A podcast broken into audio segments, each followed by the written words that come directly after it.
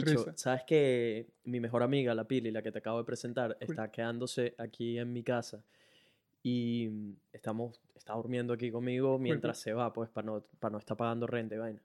Marico, y ayer ella está, ella trabaja hasta tarde, llega aquí, que sea, a las 12, qué sé yo. Yo estoy dormido ya a las 10 y media, 11, ya estoy durmiendo. Y ayer llegó, ¿sabes cuando tienes una persona que ronca, algunas que hablan durmiendo, algunas que patean, qué Sí, sé yo? sonámbulas y. Exacto, como que siempre hay alguien que tiene algo ladilla durmiendo. Ayer se encontró con una combinación de todas conmigo. Te hizo todo lo- Bicho, le empecé a hablar, al parecer, esto es lo que me cuenta ella, que le empecé a hablar, que le, la empecé a patear y que para rematar me eché un pego, marico, mientras dormía. O sea, la pobre weón la tuve así toda la Pero noche. no estaban como que inversos, o sea, no te olió los peos, sino que estaba al lado tuyo. Marico, al lado mío, le cagué toda la noche. Pero bueno, rueda la intro.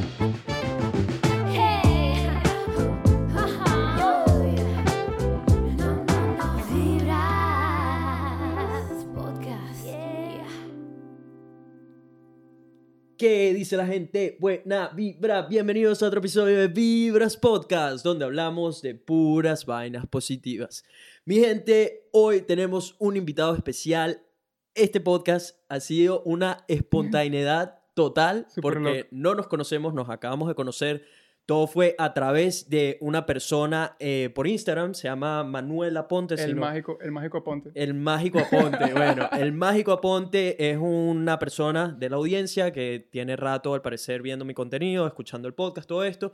Y en uno de los episodios anteriores mencioné que si sabían de alguna persona que la estuviera partiendo hispanohablante, no me importa dónde sea, si es venezolano, mexicano, español, etcétera, que quiera compartir su talento, que tenga una historia interesante, algo que enseñarnos y sea buena vibra, que me avisaran, etcétera. Y pues Manuel me mandó un mensaje directo diciendo, hey, tengo un pana super costilla, un artista que se encuentra en este momento en Australia y sería brutal si lo tienes invitado. Instantáneamente le dije, ponnos en contacto y bueno, aquí estamos. Su nombre es José Yumar, él tiene 29 años, estudió Derecho, la carre- carrera la cual no terminó, pero la estudió. Em, Sí cuenta. Estudió cine también y ingeniería en sonido en Montreal, Canadá. Actualmente es un artista. Esta es la información que poseo de él. Información confidencial. Información confidencial. y bueno, hoy vino de invitado al podcast latino número uno del mundo. Si son nuevos en el show, para que sepan, so- mi nombre es Nelson, soy un aventurero, crossfitero, surfista, odontólogo que se dedicó a perseguir sus sueños, a demostrar que todos los sueños están ahí para hacerlos realidad. Y quiero que Vibra sea un canal donde aprendemos, crecemos, nos reímos, jodemos, vacilamos y entendemos que tenemos una sola vida y hay que aprovecharla al máximo. Así que bienvenido Activo. al programa, Yumar. ¿Cómo estás, bro? Fino, gracias por el recibimiento. ¿Qué tal? ¿Cómo- ¿Qué tal te ha recibido Australia? ¿Cuánto tiempo tienes aquí? Marico, Australia ha sido un tremendo trip. eh, un poquito de estabilidad viniendo de, de una locura. Un viaje súper espiritual y como que místico y vaina. Como que me encontré otra vez con una ciudad, la Cosmopolitan, como que... ¿Dónde estuviste antes de Australia? Eh, hice India, Nepal y Tailandia. Este, me quedé corto de dinero en Tailandia, como te dije, y me lancé para acá a ver si consigo un, no sé, un safeguard para agarrar y me salió. Te ha salido, es que Este, Australia no deja mal. Sí, yo creo que la vida, ¿sabes? Como que yo siempre me sigo metiendo así como que en Mm. barrancos y vaina y es Mm. como que okay, I trust this shit y siempre Mm. como que te aparece alguien Mm. tal y no sé, como que me vacilo burda eso, ¿sabes? Encontrar el, el aspecto positivo de la gente cuando uno Muy necesita bien. ayuda y aleluya después te acuerdas eso, como que, sí. ah, yo ayudé a toda esta gente también, es como que, ¿sabes? Mm. Siempre como un balance. Australia ha sido cool, estaba en Melbourne, este, eh, estaba pintando un hotel en Melbourne eh, acerca del concepto de tiempo.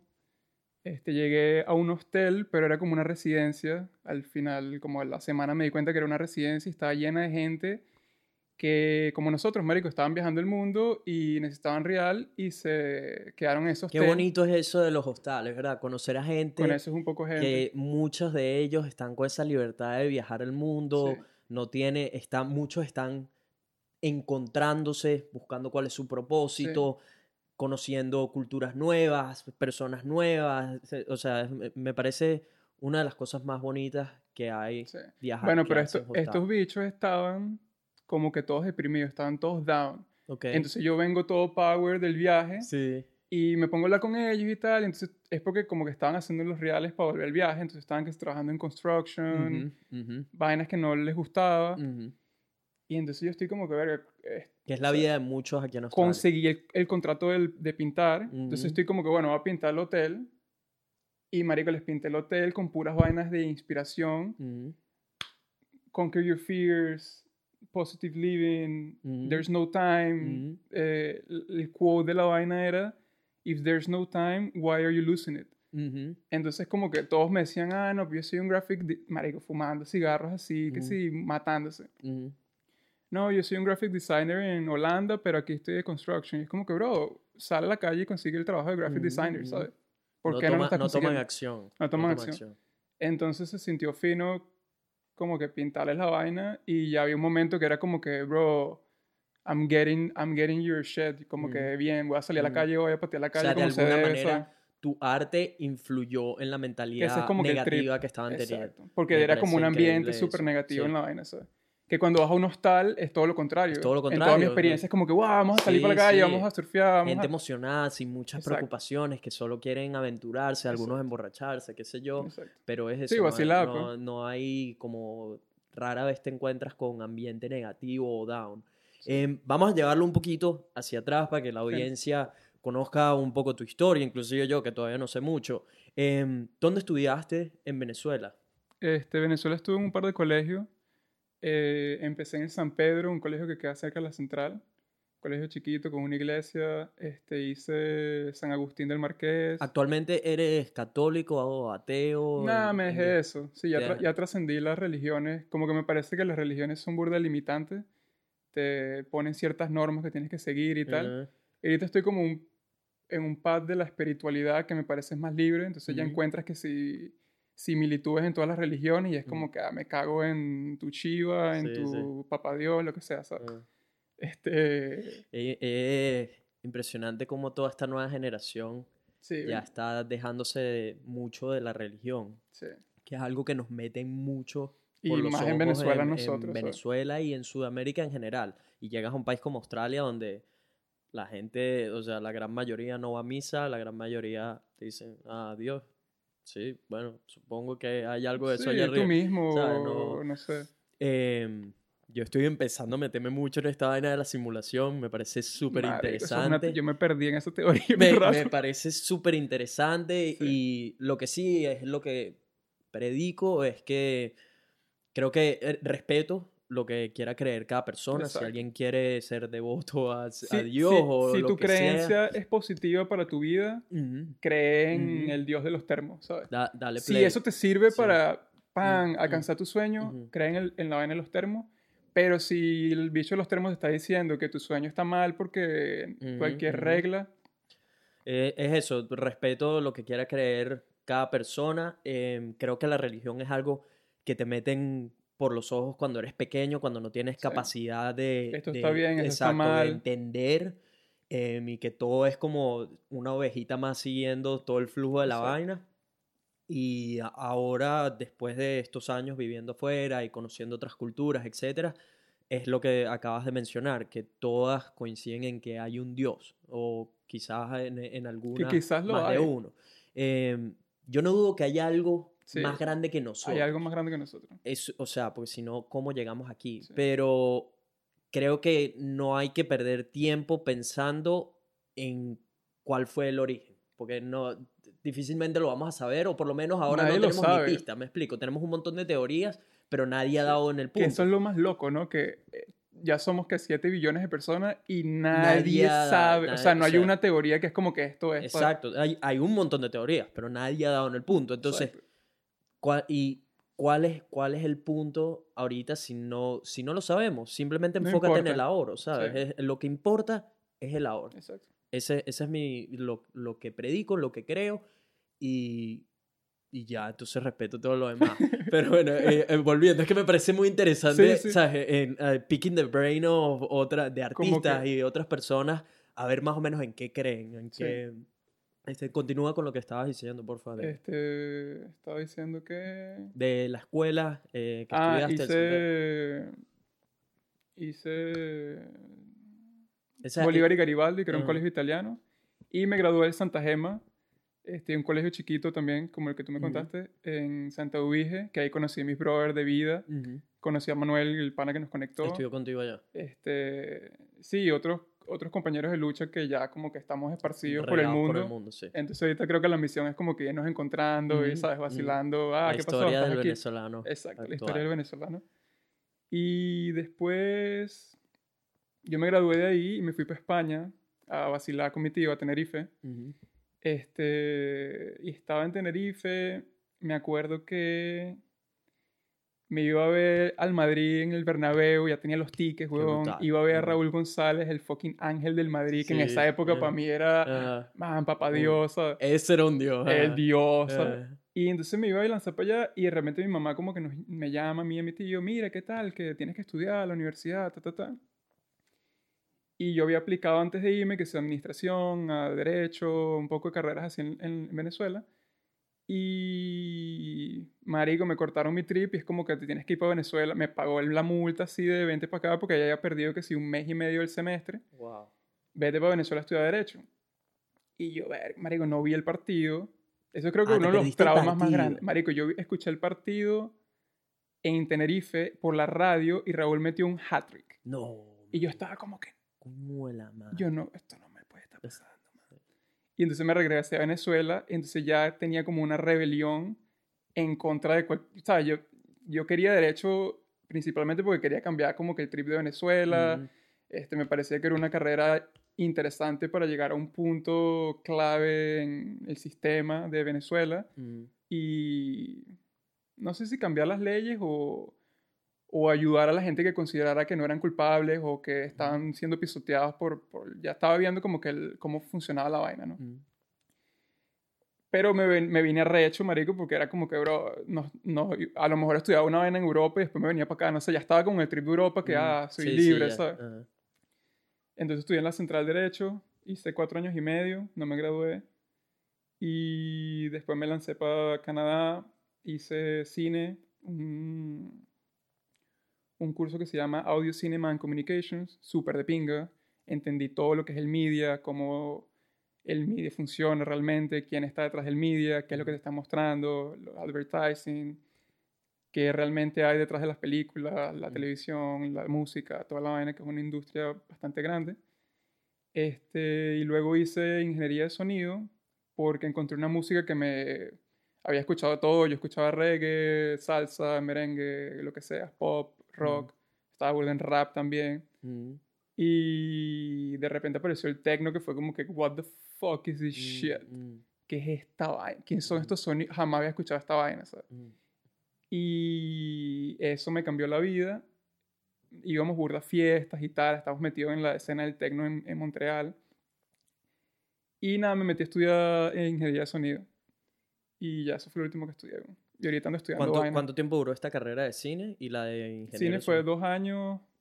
eh, hice dos años y medio porque como que perdí un semestre por andar mariqueando, jodiendo y vaina. Y ingeniería de sonido fue un año. Ok. sí. Em, ¿cuán- ¿por, qué, ¿Por qué Canadá? Canadá porque estábamos buscando un- una forma de salirse de Venezuela. Mis padres son españoles y portugueses. Ya tenía creo que mi pasaporte europeo. Pero no sé, mi mamá empezó a hacer los trámites de la familia para Canadá. A lo mejor yo estaba destinado a ir a Canadá un momento a, a hacer lo que hice. Y nada, terminé en Canadá. Este, estaba saliendo con, con mi novia, creo que mi primer amor, Ujú. este, Joana. Y ella era quebecoa venezolana.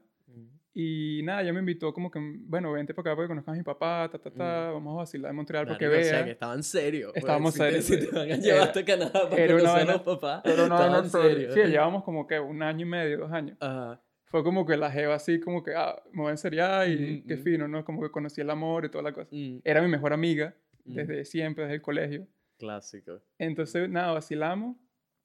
Y en Montreal, ya estaba en Montreal y fue como que, ¡fua! Ah. I'm never going back. y yo no, Y nada, me quedé no, allá, bro. Sí, te gustó mucho. Sí, porque yo, yo había salido nada más que sea de Estados Unidos y vaina, Mm, que se visita a mis tíos. clásico de los de, de Venezuela en Miami. ¿qué pasó? Que Sí, era sí. Venezuela igual. Y todo es ir a comprar a los Exacto. parques el mismo Un fucking consumerismo, la viaje vaina. todo el tiempo. man. Vas a Disney, la vaina. ajá. Y nada, Canadá estuvo de pinga, marico. Te recomiendo si, Todavía no he ido, está, está en la lista, Bueno, pero definitivamente tiene si algún mi momento, atención. si algún momento Canadá. regreso, tienes casa allá y vacilamos. Gracias, bro, gracias por esa invitación. Em, cuéntame un poco, eh, cuando estábamos hablando antes del podcast, me dijiste que tuviste una etapa complicada con drogas, esto, aquello. ¿Cómo caíste ahí? ¿Qué, qué era? Explícanos, cuéntanos un poco qué fue ese momento oscuro o, de- o Sí. quizás no el mejor momento de tu vida. Creo, fue, creo que fue uno de los mejores momentos de mi vida, Mm, aunque fue un momento donde tuve que enfrentar mucha... Yo lo llamo como que mis, mis shadows, mi, mi, mi dark side, como que todas las partes de mí que no quería aceptar mm, o que eran consideradas malas por, por donde venimos, Venezuela, no sé, que era realmente eh, la liberación de mi expresión, ¿sabes? Ser yo mismo, ¿entiendes?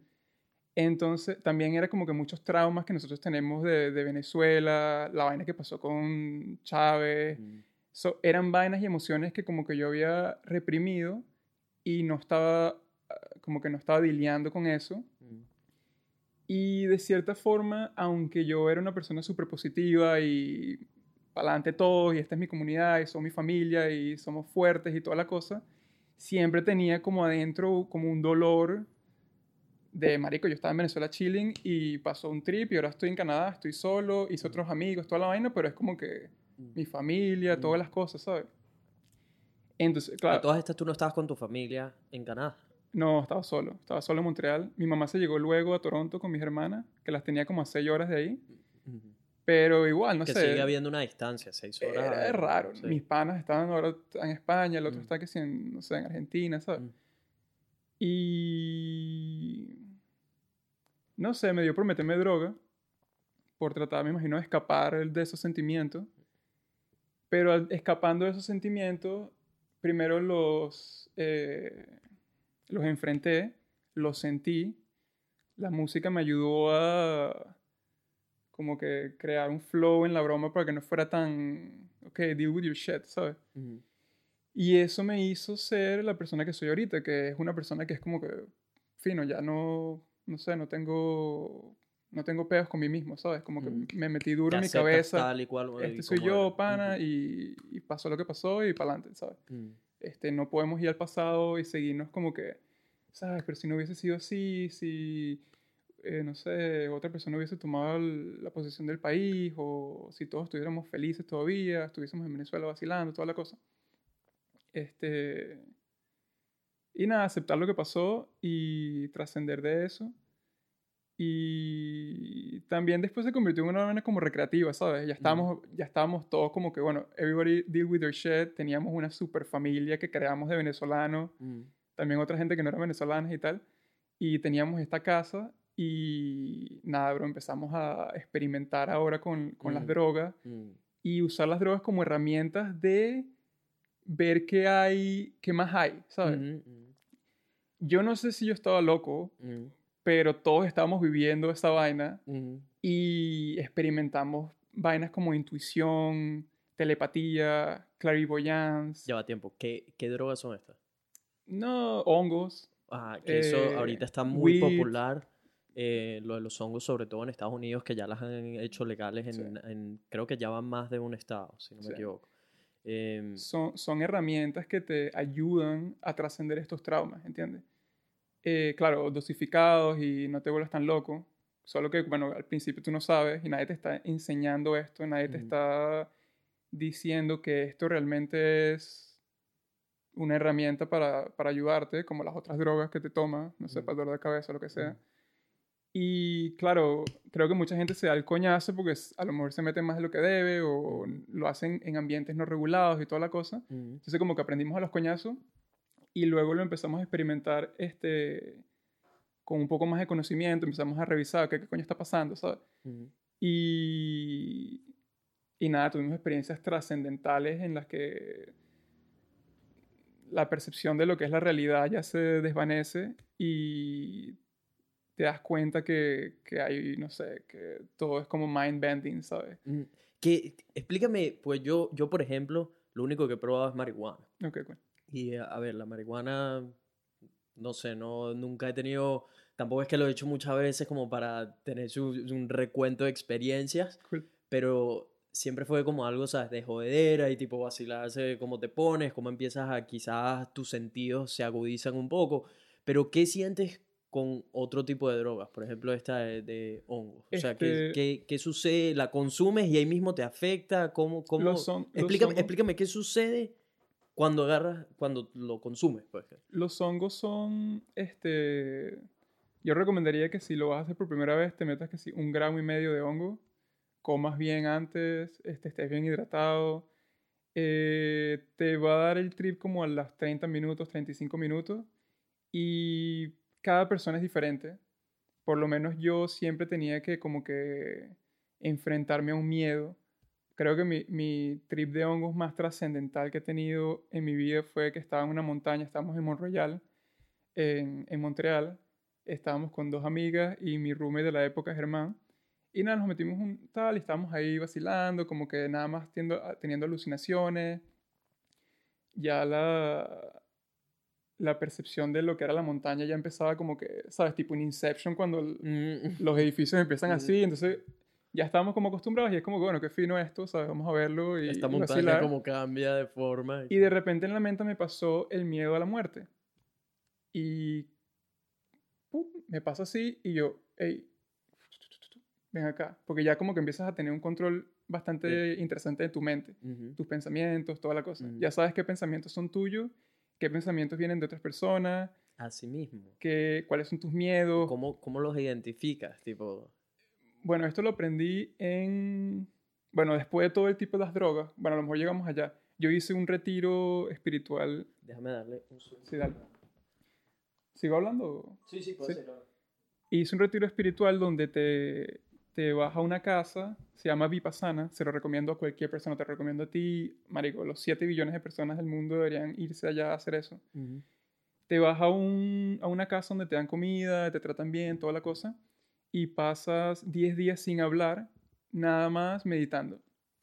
Ahí te das cuenta, el tercer día, cuarto día, te das cuenta quién eres tú realmente, qué aspectos de tu personalidad copiaste de otra persona que a lo mejor influyó en ti, y, y es loquísimo. Entonces, que si Esto película, lo hiciste en, eso lo hice en Montreal también. en Montreal. Pero estos tipos están en todo el mundo. Sí, porque esto lo, lo, lo he escuchado sobre todo Sí. cuando estuve en Tailandia Ujú. eh, y en otro país, no recuerdo exactamente cuál, otro país de Asia, la gente era- estaba como popular eso y este es un retiro espiritual Dude. de puro meditación, una locura, una locura. Llegas al estado del hongo sin los hongos, sin los hongos. tú solito. Y O sea, cuando, cuando consumes el hongo, tipo, ¿cómo, ¿cómo estás tú? ¿Estás literalmente quieto, estático, solo No, tú- pensando? Tú, o estás, tú estás como ahorita. Es como si fumaras weed. Ujú. Es como estamos ahorita, podemos tener una conversación. Solo que mi percepción de ti es diferente. Te voy a ver diferente. Si te vas en el trip como alucinógeno de los hongos, Ujú. este, podríamos desarrollar este, cosas en las que no tenemos que hablar, nada más nos vemos a los ojos y ya estamos entendiendo, ¿no? jodas. Te lo juro. O sea, tú es sabrías, la lo que, telepatía. sabrías lo que estoy pensando. Tipo, No sé si exactamente lo que estás pensando, pero mi nivel de intuición se explota como a mil por ciento y y puedes, casi puedes que tener lo que... idea. exacto, eh. podemos estar así y estamos teniendo una conversación súper No loca. me jodas. Entonces ya después cuando tienes esas experiencias, es como que, bro, ¿sabes? ¿Qué, Mm, qué es esta vaina, sabes? mm. Eh, sí, bueno. no sé. Em, esta- eh, estas, estas drogas, ¿las sigues consumiendo? ¿Cómo, No, cómo- o sea, tú, tú actualmente, ¿cómo te llevas con este tema de las drogas? ya trascendí las drogas. Este, fue una herramienta que me ayudó en ese momento a entender todas estas cosas que ahora expreso en el arte a través de, de otras maneras de hackear la mente y, y la, la percepción de la realidad y todo esto, que es lo que trato de enseñarle a la gente, que, que se, primero se puede salir de las drogas. Nunca fui un drogadicto, nunca fui como que necesito hongos, ¿sabes? Pero ya no necesito experimentar tanto con, tanto con eso porque como que ya conocí lo que pasa, ¿sabes? Eh, sí, ¿cuál era la pregunta? Me fui para otro lado. Eh, que actualmente, ¿cómo te llevas con, Ah, con ellas? O sea, Ni los hago, llevo como... Yo siempre me dije ¿estás que... clean? ¿O, o Estoy clean, de sí. vez en cuando? No, estoy clean, Ok. estoy chill. ¿Cómo fue tu salida? Pero sí, sí recomendarías por lo menos un trip de hongos al año, porque te reconecta con... Otra cosa del hongo es que te reconecta con tu belleza de ser humano, Ujú. como que con valores como el amor, Mm, eh, amor incondicional, respeto, como que baja lo que realmente nos hace ser nosotros humanos, ¿entiendes? Ujú. Y entonces siempre te va a reconectar, te estás poniendo muy loco por ahí, sabes que a veces uno se pierde en cosas banales y estupideces, siempre te trae otra vez al, al- De vuelta a a tu los tu valores y entonces ya te empiezas a conseguir gente que está en los mismos valores, la misma frecuencia mm, y, y bueno, si tu meta es positiva o, o cual- no sé si positiva, pero cualquier meta que tengas, mm. siempre te va a ayudar a llegar a esa meta eh, de la manera más bonita que puedas llegar, no Mm. sé, por así decirlo. Cuando dejaste de consumir las drogas con regularidad o te saliste, como quieras llamarlo, ¿cómo fue ese proceso? Porque por supuesto las Mm, drogas, eh, Sí, o sea, te crean adicción, eh, hay gente que las necesita, llegan al punto Sí. donde las necesitan, hasta donde estoy entendiendo, tú las consumías, pero no estabas en ese, no habías cruzado todavía ese límite conocí de... mucha gente que estaba metida en... a- asumo que de tu grupo de amigos eh, Sí. a- tenía que haber alguno donde estaba ya en ese punto donde las necesita y, y quizás ni siquiera se ha dado cuenta, pero gente en su entorno sí, sí lo entiende como, mire, este bicho ya, ya cruzó el límite. Em, ¿Cómo, o sea, cómo, cómo saliste de ese entorno? Porque además está el otro problema de que si tu entorno se dedica a hacer drogas o consumen drogas con regularidad, eres mucho más propenso a A estar te- consumiendo sí. drogas. ¿Me explico? Yo lo veo cuando hacía surfing, por ejemplo, el 90% de mis panas hacían drogas. Eh, nunca, me, eh, nunca caí yo en ellas porque tengo una personalidad bastante fuerte y siempre he estado como en la onda fitness, qué sé yo. Entonces, para mí siempre era no diciendo que una persona que consuma marihuana o lo que sea sea menos healthy que yo, no, no es eso lo que estoy diciendo. Para mí, en mi percepción de ese entonces, era como, no es algo que necesito y sigue siendo ahorita en las drogas, no me parecen que sea algo que necesito, pero en ese entonces era más como, me quiero dedicar a lo sano, no quiero estarle metiendo Sí, nada a mi cuerpo, no me importa si viene del, del suelo o si no le quiero estar metiendo una sustancia que sé que no necesito. Sí. Entonces, eh, pero siempre entendí a mi grupo de amigos, no me interesaba quienes hicieran drogas, lo que sea, mientras fuesen seres humanos. Sí, sí, ya los ve que bueno. se están metiendo en como que, bro, necesitas esto, cálmate, ¿sabes? Exacto, o sea, de mi grupo, pues, o sea, puedo decir que la mayoría eran y eran y son seres humanos buenos, me explico, que estaban, que la usaban como recreación y qué sé yo, sigan en sus viajecitos y aquí yo podía estar con ellos, marico, me podía ir fines de semana con ellos y no consumía ni, ni, ni, un, ni un hit, me explico, y, Cool. y podía estar con ellos y me lo tripeaba. Pero ¿cómo, ¿Cómo es eso? ¿Cómo, ¿Cómo conseguiste salir una vez que estás metido ahí en la olla y estás, Sí. tus amigos todos le sacan y tienen esta, asumo que tienen estos momentos donde, marico, donde es casi que ritual sacarles juntos, pues así era con mis panas. ¿Cómo sales de ese mundo cuando tienes ese entorno? Sí. Eh, ¿Cómo salgo de este mundo? O en tu Mm, caso, ¿cómo saliste de ese, de Sí. ese mundo? Creo que fue la música, me puse a estudiar eh, sonido en Montreal. La misma música como que no nos sacó progresivamente de eso que a lo mejor teníamos que, que entender. Y sí, creo que dejamos em- de consumir y empezamos a escuchar más música, empezamos a mezclar, empezamos a invitar gente a la casa. eh, estábamos tomando roncito, ya era como más social. Es como que teníamos que hacer un trabajo colectivo de como sanación. Ahora lo veo así, en ese Ujú. momento estábamos como que, ok, ¿qué está pasando? ¿sabes? O sea, ustedes mismos de- era como una- dijeron como, marico, ya se nos está yendo un poco de las manos o... o- Nunca, nunca, nunca. Eh, Fue como que... No sé cómo explicártelo, fue como que siempre entendimos que, que tenía que pasar así, como que teníamos que estar nosotros para nosotros mismos en ese momento que era como difícil, que a lo mejor como que creo que el trip era que todos extrañábamos nuestra familia, nuestros amigos. O sea, la droga era su escape al- a lo que los tenía quizás tristes o, o los No- sentimientos difíciles de... No sé si el escape, pero la, la herramienta para superarlos.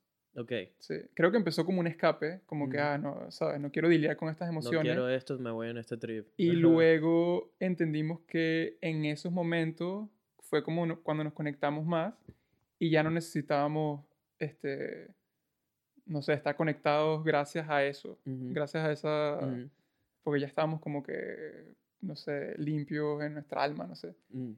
Entonces cuando ya como que, no sé, chequeé a este, chequeé a este, este me chequeó a mí, yo chequeé a ella, ella chequeó a él, y es como que, ah, ok, cool, ya no tenemos esos trips que a veces es como que, no sé, estás en una casa y Ujú. ellos dos están ahí como que un poquito así, Ujú, y es como que, bro, what's up, ¿qué te pasa? ujú. Nada. Y yo como que, marico, ¿cómo que nada? Yo te conozco, Habla. ¿sabes? Tienes un peo. No, nada. En esos momentos era como que, bro, yo sé que te está pasando y es esto, esto y esto y esto. Ni siquiera me lo tienes que decir y así es como lo vas a solucionar, ¿sabes? Porque no Ujú. estás hablando con la gente. Ujú, ¿Cómo no me confías en mí que vivo contigo, ¿entiendes? ujú. Entonces siento que mucha Eso gente... es con, con, con los hongos. o Con sea, los hongos. Exacto. Y con la weed creo que también como que te pones un poco más empático Mm. y tal. Y, y marico, nos ayudamos entre todos. Todos tenemos peos de childhood, todos Mm. tenemos peos de, yo qué sé, cualquier vaina, experiencia que te pasó, un trauma, lo que sea. Y nos ayudamos y luego él fue la, como que la misión fue, vamos a ponernos a hacer música, vamos a ponernos a mezclar, vamos a ponernos a, a vacilar, ya estábamos contentos. Y sí, como que creo que eso fue lo que nos ayudó a, a salirnos de, de ese ambiente que nunca fue negativo, pero que sí nos hizo sacar como que partes de nosotros que, Que estaban escondidas o sí, más que estábamos profundas. como que coño, porque a lo mejor en las noches estoy así como que viendo el techo y es como que no sé qué está pasando, ¿sabes? Sí, que eh, exacto, las drogas son una forma de conectarte con tu subconsciente y entonces una vez que te encuentras con tu subconsciente, ya realmente te conoces a ti mismo, sabes de dónde vienen los peos, sabes de dónde vienen las vainas buenas y entonces ya puedes como que de cierta forma hackear tu personalidad y convertirte en eh, la mejor versión de ti mismo. Entonces creo que eso fue lo que estábamos haciendo, ese fue como que el, el proceso. Ujú. Y, y sí, ahora estoy fino porque todos ellos están vacilando, todos están haciendo lo que les gusta. Este, cada vez, cada- a veces necesitamos como un empujoncito he- here and there, ¿sabes?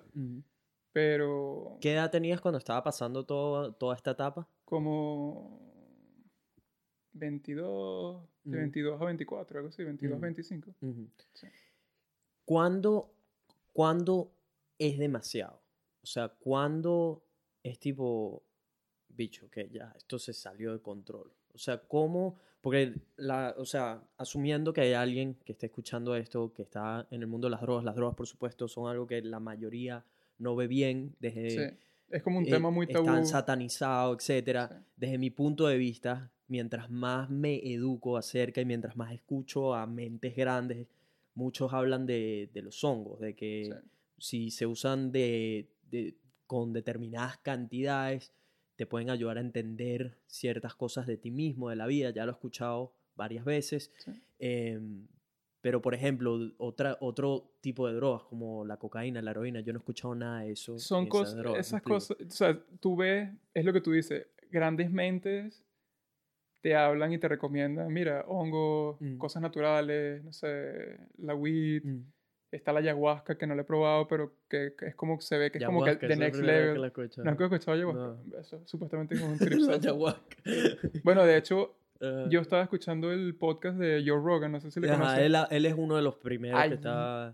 Eh, Bro, yo estaba escuchando, yo, marico, yo me estoy leyendo un libro que se llama eh, The Silva Method to eh, Hack Your Mind. Ujú, Entonces en el capítulo 3 el bicho me está diciendo, bueno, tú lo que tienes que hacer es visualizar las cosas. ujú, Entonces yo como que, bueno, vamos a hacer, o sea, cada vez en un capítulo te dice, esta es la tarea, hazla. Ujú. Si yo me siento en la cama y me pongo a visualizar la vaina, ajá, entonces estoy como que visualizando que me quiero ir para las Filipinas a pintar y toda la vaina.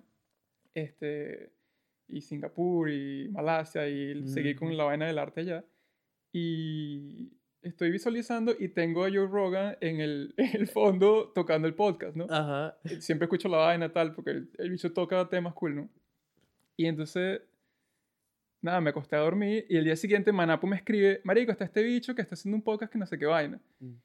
Y yo como que, "Ver, qué loco esta vaina. Y ahorita estoy en un fucking podcast y es como que sí funcionó la vaina de visualizar el Eh, podcast, ¿sabes? eh. De, de- de cierta forma. Este, no sé qué carajo estamos hablando antes. El- el- lo que quiero entender es, ah, ¿cuándo es demasiado? ¿cuándo, ¿cuándo es demasiado? ¿Cuándo se te está saliendo de control? Porque Cuando lo pues, estás haciendo por estupideces, ¿entiendes? Cuando estás haciendo, primero cuando estás haciendo drogas, que si cocaína, heroína, toda esa vaina, es lo que te está diciendo las grandes mentes.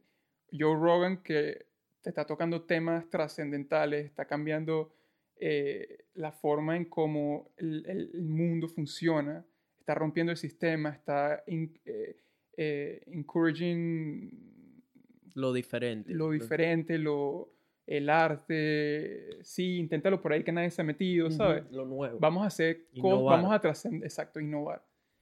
Cuando tú ves a un tipo que se está metiendo cocaína, heroína, no sé, cualquier vaina química, tú ves la vaina, ¿sabes? Este, este bicho está roto, ¿entiendes? Este carajo no tiene nada que ofrecerme positivo, ¿entiendes? Eh, siento que es demasiado cuando estás perdido haciendo vainas banales que no, no estás tratando de, de superarte a ti mismo. Estás, eh, no sé, a lo mejor haciendo coca en un club y estás ahí todo loco y no hiciste nada ese día, ¿sabes? Te fuiste a la casa y estás dependiendo de una sustancia para... Para disfrutar o para... em, Exacto, para disfrutar. contento. Exacto. Y siento que sí, fue, es demasiado si... Primero, si estás haciendo mucho y si ves que tu, tu vida se ve afectada por eso, este, si no estás rindiendo en las cosas que realmente te gustan, si tienes una pasión o si... Bro, si necesitas de eso para hacer lo que te gusta, ya hay un problema, ¿entiendes?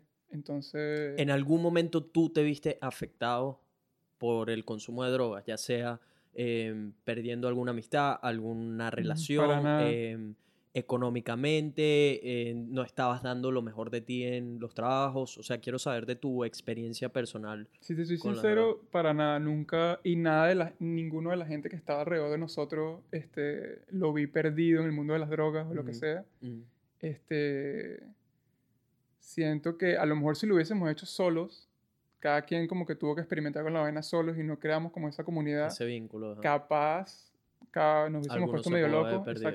Pero siempre tuvimos esa cosa que es como que... La cosa es que con, con la weed y los hongos no te pones en un trip de que... No sé, me voy a, tienes una pila de... Y me voy a- a meter toda esa nariz, ¿sabes? No es como un aroma de exceso. Es como que te vas a hacer tu trip, tienes tu vaina trascendental, vuelves y es como que, bro, tú no entiendes lo que yo acabo de vivir. Acabo de, no sé, lo que está diciendo el miedo de la muerte. Yo ese día me morí en mi, en mi trip. Y yo me metí en la montaña y yo terminé en un hospital, este, no un hospital porque me pasó nada, sino un hospital porque me metí en el hospital así a Ujú, caminar por ahí, en la maternidad del hospital. dude. O sea, por, por si hay alguien que no está entendiendo, esto fue lo que él estaba alucinando con. No, no, con no, yo, ¿no? no, no, yo estaba caminando. Ah, esto lo yo esto me fui a un hospital pasó. a tripear, exacto. Mientras estaba viajando, que- esto pasó. Exacto, yo Ok. estaba, no, no, esto, esto pasó, o sea, como que ahorita me paro y no sé, estoy parado, ¿sabes? Ajá. Este, yo me fui a la montaña y estuve mm, eh, como que dilié con el pensamiento de que es la muerte y Mm. como que este miedo de que, bueno, un día me va a morir y Mm. no sé, eh, qué se sentirá, qué es esto, ¿sabes? Ujú, Siento que es un miedo que todo el mundo tiene.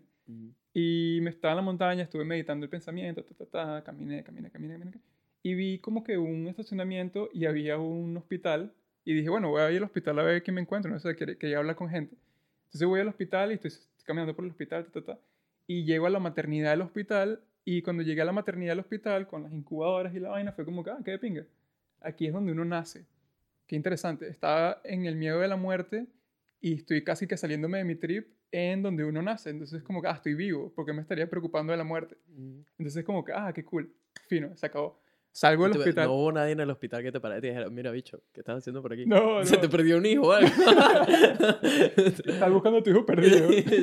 No, realmente. No, la no, gente. para que sepas, acabo de entender el concepto de la vida y la muerte. Ya me voy para mi casa, tranquilo. No, que cuando llegué a mi casa y el- eh, mis panas estaban como que, marico, te desapareciste, ¿dónde estabas?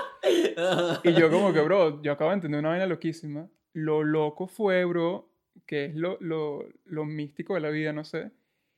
Yo agarro mi celular como que digo, como que, bro, me pasó esto, está, ta, ta, súper loco, que, ¿cuál fue su experiencia? Ta, ta. Me voy a mi cuarto y como que, bueno, ya me voy a relajar, tal. Agarro mi teléfono y tengo WhatsApp y tengo un mensaje de mi mamá, marico, que me mandó en ese exacto momento una foto de ella en la, en la maternidad, en la silla de rueda, conmigo como un, Pura casualidad. un unborn child. Mm.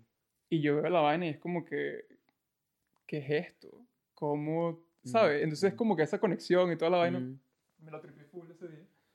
Y sí, pura casualidad, me imagino. Cosas de la vida. Cosas de la vida. Este- Cosas de la vida. Dirías, dirías, eh, desde tu punto de vista, que todos para encontrar su propósito o entenderse o cualquiera de estas cosas nece- necesariamente tienen que hacer drogas. No, para nada. Cada quien tiene su forma de, de entender las cosas.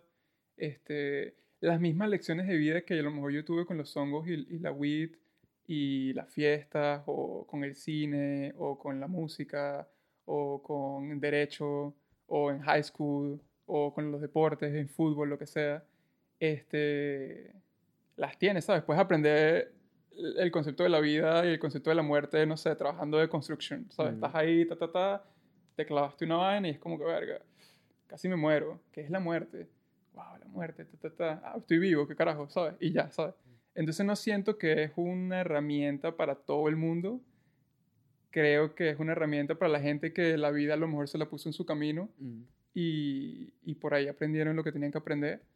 Este, sí, sí, se- sí se lo recomendaría a cualquier persona. Como recomiendo la meditación este, para cualquier persona que, que, que quiera como que llevarse a sí mismo al next level y conocer realmente el- cómo funciona la mente y todas Sí, esas la cosas. meditación es, es algo que todos creo que es algo muy bueno para implementar Sí. para todo el mundo. Em, te, pre- te pregunto eso porque yo desde mi punto de vista y con lo que he aprendido y mientras más ¿sabes? me educo de otras personas, etcétera, lo veo como desde el punto de vista que las drogas no son necesarias. Ese, Sí. ese es mi punto de vista, quizás, no sé, en el momento, sí, sí soy curioso, soy una persona muy curiosa, me, de, pero también tengo la capacidad de entender cuando algo no es para mí Sí. o cuando algo me puede llevar a un camino que no es el que quiero. Entonces, como la marihuana, el cigarro, to- todas esas cosas las probé en su momento y entendí tipo, esto no es para mí. Sí. ¿Me explico? Que eso es lo importante de, de saber cuál es tu camino, ¿entiendes? Fuiste curioso, lo probaste. Ujú. Ah, voy a reculear y me meto por aquí porque este es mi camino, ¿entiendes? el, el problema de, de todo esto es que me he dado cuenta que yo particularmente tengo como ese, ese carácter de, de saber cuándo algo no es para mí Cool. y dejarlo, ¿me explico? O, o entender tipo, mira, esto, esto no me funciona y pruebo otras cosas. Pero creo que hay, hay un grupo de personas que son en ese sentido, no sé si llamarlos Sí, un poco más eh, débiles de mente. débiles, puede ser de, se de- de influenciar por otras carácter o de mentalidad o que todavía El no cigarro, bro. El cigarro, Exactamente. tú lo ves en las películas y entonces el, el bicho más cool está fumando cigarro Mm, y, y tienes una población pinga, completa matándose Ujú. diariamente por algo que, que este está da- que yo también probé el cigarro y fue como que ¿qué es esta vaina? sí, exactamente. Sí, es como que estoy aspirando a mi propia enfermedad Mm, de que te vas a lo matar. recuer- el cigarro particularmente lo recuerdo, marico, como si hubiese pasado ayer. El- de 15 años, en una fiesta de 15 años precisamente, uno de los panitas más de pinga y qué sé Claro. yo, el que cogía culo, esto, aquello, y dicho fuma. ¿Quieres ser como yo? fumaba, tal, no sé qué. y Yo decía, marico, y estaba en el cigarro y se veía tan de pinga con sus dos deditos ahí la vaina esa. Y fui a probarlo, marico, me ahogué, la vaina, todo esto que ya en ese entonces yo estaba full metido en el deporte. Y decía, marico, ¿cómo a la gente le gusta esta vaina? E instantáneamente le puso un frenado, me Porque explico, porque como- inclusive eh, ese pana que me dio a probar me dijo, eh, eso eh, te tienes que acostumbrar, como, ¿sabes? Dándole más pata a la vaina como tranquilo. Eso Este- es como este, el, el eh, duele un poco al, al comienzo, pero después, ¿sabes? Es Como de que échale y tal. Entonces, por eso, por eso te pregunto cuál era tu perspectiva, porque sé de mucha gente que... Creo que esa gente está pretendiendo, porque él te dice, no, te cuesta un poquito al principio. Mm. ¿Por qué te costaría un poquito al principio, sabes? Mm, Estás pretendiendo que te guste una vaina que no te gusta, Mm. ¿entiendes? Que es una metáfora increíble a la sociedad. Todo el mundo está afuera pretendiendo huevonadas Les que no les está no haciendo son. feliz realmente, sí. ¿entiendes? Entonces No. el cigarro creo que es un... Te pregunto porque eso, en mi, en mi perspectiva, las drogas no son necesarias. No, Sí. no, no creo que esté mal probar si algo te da curiosidad. Eh, eventualmente asumo que tendré un podcast que diga, probé los hongos y esta fue mi experiencia, o probé, qué sé yo, un en, en- cocaína en y esta cinco fue- años y vuelvo y hacemos un retake. Y, y, ¿sabes? Y, y mira, tipo, ahí podemos tener quizás contarte mi punto de vista de Sí. cómo me fue y tal. ¿Cuál fue Pero, la experiencia que pero tuviste? pase, pase lo que pase. Son herramientas. Es como Mm. que el celular. Puede ser una herramienta para tú dar un mensaje positivo a 500.000 personas, 5 millones de personas.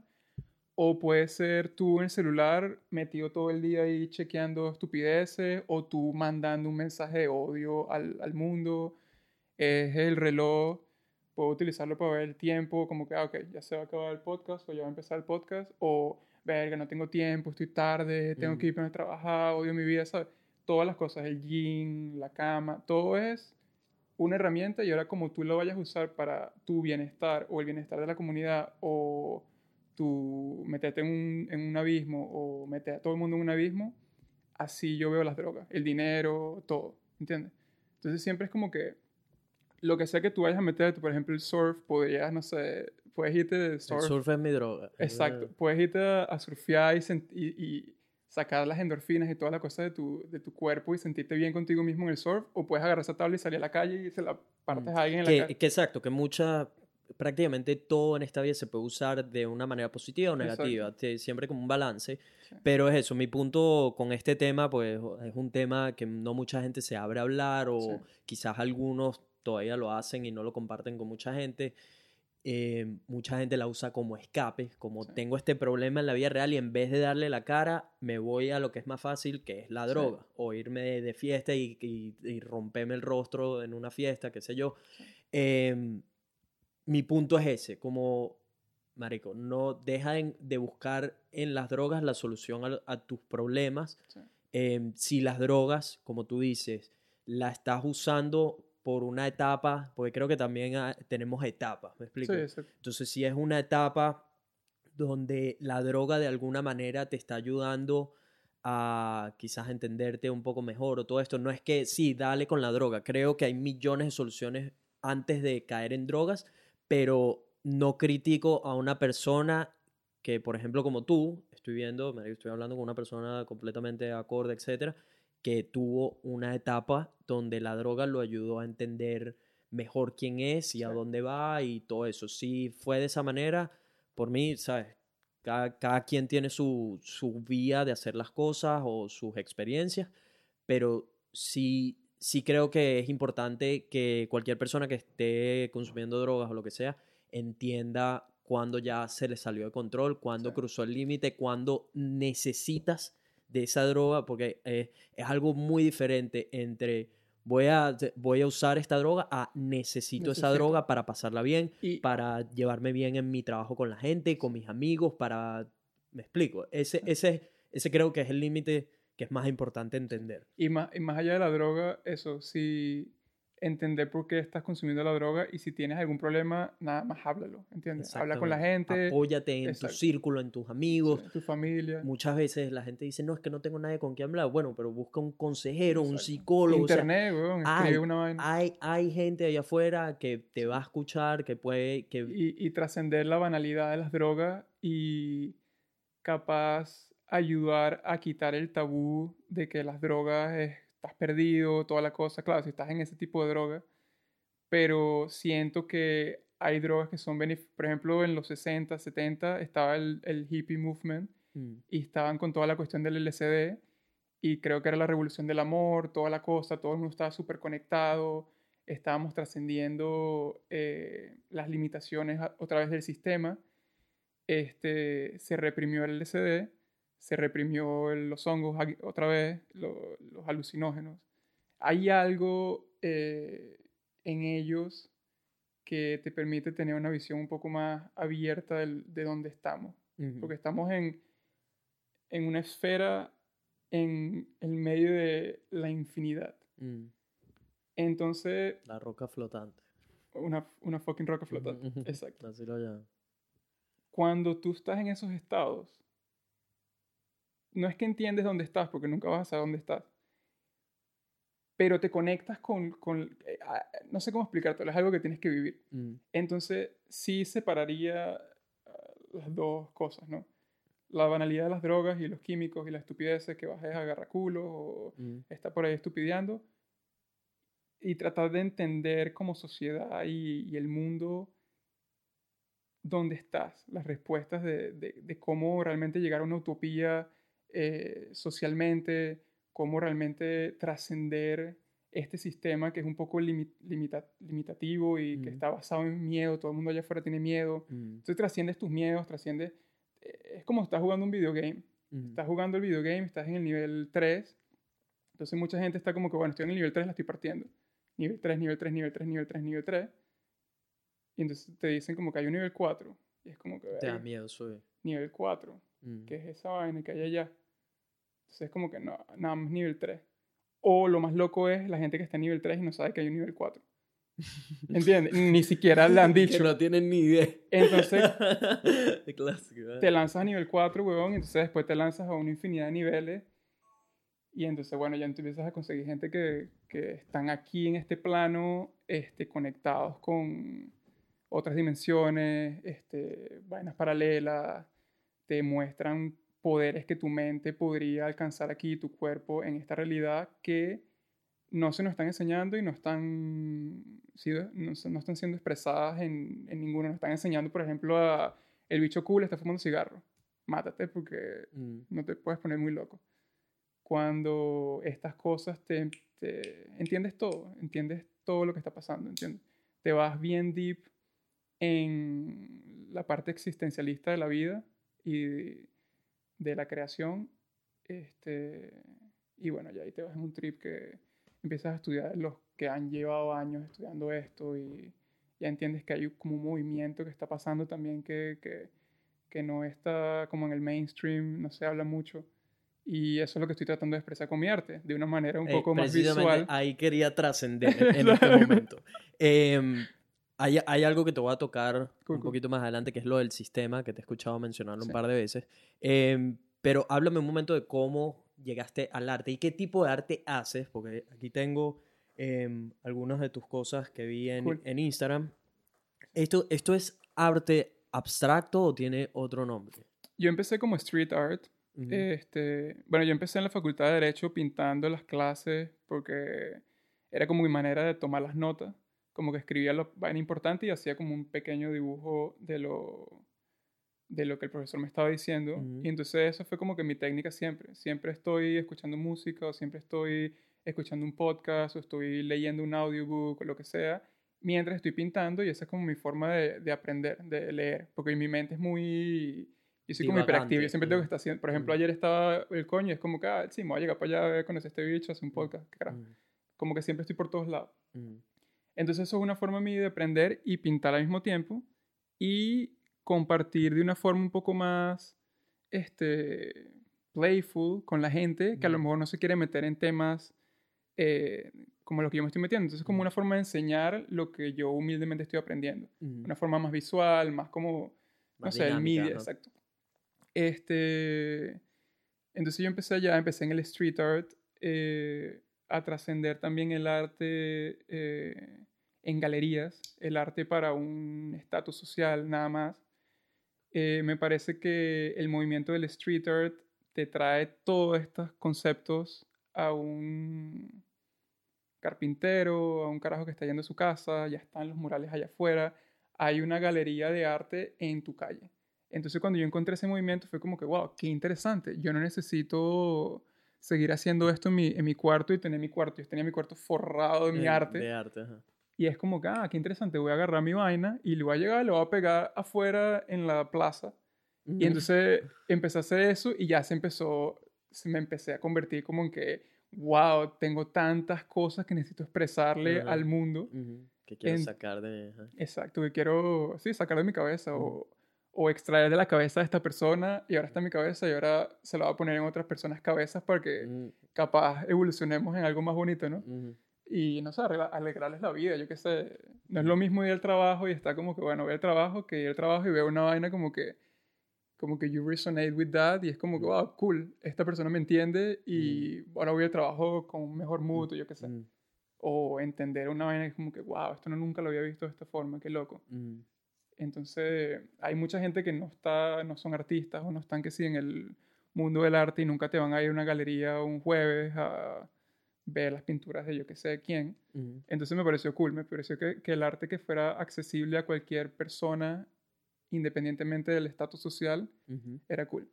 Entonces me fui por ahí y empecé a pintar en Montreal por todos lados. Este, O sea, pintabas en las calles. Pintaba en las calles Mm, con todo el arte es eh, reciclable, so- todos los canvases son que si maderas que conseguí en la calle, que si IKEA, ujú. vaina que la gente bota, que es como que, no sé, esta cama le quitas la vaina y es como que, bueno, ya la cama no, no la uso. Ujú. Entonces yo agarraba la cama, me la llevaba a mi casa, la limpiaba, ta, ta, ta, y pintaba la vaina y luego ponía la cama fuera otra vez como una pintura y me sabía mierda si se la agarraban o tal. Yo le tomaba mi fotico y la ponía en mi portafolio. Este, hice eso por un tiempo. Todo esto es, eso es lo mismo, no, no son grafitis. Ah, no son grafitis. He hecho, he hecho grafitis este, con mensajes. Una, una, creo que la última vez que hice graffiti fue, este, la vaina es que yo a veces me meto como un trip un poco rebelde también en con- cuando veo vainas que están pasando que no me parecen bien, Mm. como que a veces me pongo un poco loco también, que eso es lo que estoy, también estoy tratando de sanar con mi arte, como que, ok, cálmate. Ah, Marico, salgo al parque en Montreal y entonces estoy caminando y veo a unos, unos militares. Era la época que todos los chamos están saliendo del colegio. Y. Si por alguna razón están escuchando un ruido de fondo, es que hay un cabrón pasando una aspiradora en, en la fucking sala ahorita. pero- Dile que la paso por aquí también. Ah, Salga en el podcast. sí, sí. Ah, Este. ¿Qué estaba diciendo? Nada, man, salgo a la calle y hay unos militares. Todos los chamos están saliendo de la universidad, eh, del colegio, que digo. Se están graduando, es como que julio, algo así, junio en Montreal. Y en todas las esquinas consigues a los militares empezando como que, mira, para la guerra, sign here, ta, ta, ta, esto es lo que Mm. tú quieres. Entras a la vaina y están los tanques de guerra y te muestran la vaina como que, mira, vente para acá, Sí, ¿sabes? sí, es un arrecho, esta vacilón. es la vida. Es un tripeo, vente. Vente para acá. Ah, Y entonces yo me le llego y le empiezo a decir, marico, que, o sea, ¿cómo yo puedo accesar a tu mente y explicarte que primero Canadá no está en la guerra? Lo que vas a hacer es oler los peos a Estados Unidos en cualquier guerra que ellos se vayan a meter, que es estúpido, porque te irías a la violencia. O sea, ya el, el tema de la guerra es como que no estás pensando las cosas como deberías pensarlas. mm, Entonces, como que me, me sentí la impotencia de no poder cambiar eso en el momento. Y entonces, nada, me fui a la casa, estaba con, con- en, en su- en su momento una chica con la que estaba saliendo, y le cuento la vaina, y entonces estoy un poco como que coño, ¿sabes? ¿Qué bolas? ¿Cómo podemos cambiar esta vaina? Entonces, de bolas, no se me ocurrió cómo poder cambiar la vaina en el momento, y entonces me acuerdo que agarré un spray y me fui así al, al edificio de los militares, Y marico. lo grafiteé. y lo grafiteé. Puse, no, O sea, la vaina tipo, ¿saben qué? Llévenme preso. Llévenme preso. Llévenme Sí, preso. no, porque- no fue la mejor forma de, de expresarlo, Mm, pero escribí en la puerta de la vaina, There's no authority but yourself. mm, Entonces yo dije, al mañana cuando esos maricos vayan, los mismos militares van a entender el mensaje porque es bastante explícito.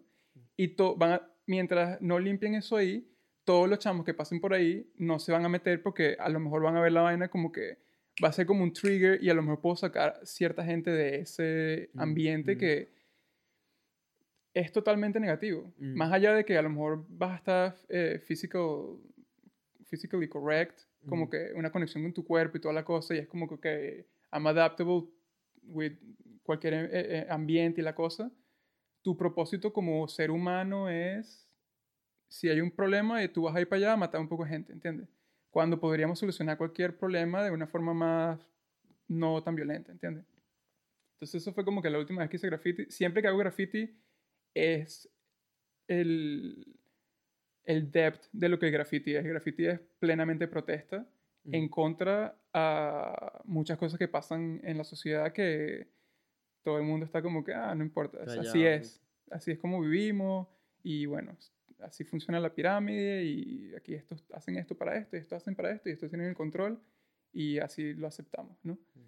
Entonces de ahí nace el graffiti, el street art sale del graffiti y es una forma un poco más estética, un poco más tienes que haber estado conectado al arte para poder hacer una pieza ahora más bonita que, que sea una protesta a lo que está pasando, a lo que está sucediendo fuera, pero que afecte de una forma positiva a la sociedad. Entonces ya en vez de tener eh, No Authority But Yourself en una pared, ahora hay una pieza muy bonita, de a lo mejor una chica bien hecha, se tomó dos meses en preparar la vaina, se Ujú. armó una comunidad, la gente puso el dinero, y se creó un mural bien bello de una chica, Frida, Ujú. con una camisa que dice There's no authority but yourself. Entonces ya Ujú. está Frida, que es un, un- Una manera diferente de llevar el, es una el- artista el que mensaje. fue revolucionaria, que vino con la, la vaina de México, toda la cosa.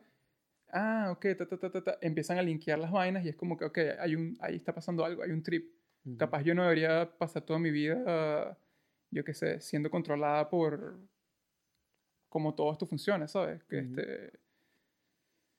me- no sé, teníamos que grabar esta vaina como por 20 horas para yo irme en ese trip. todo eso. sí.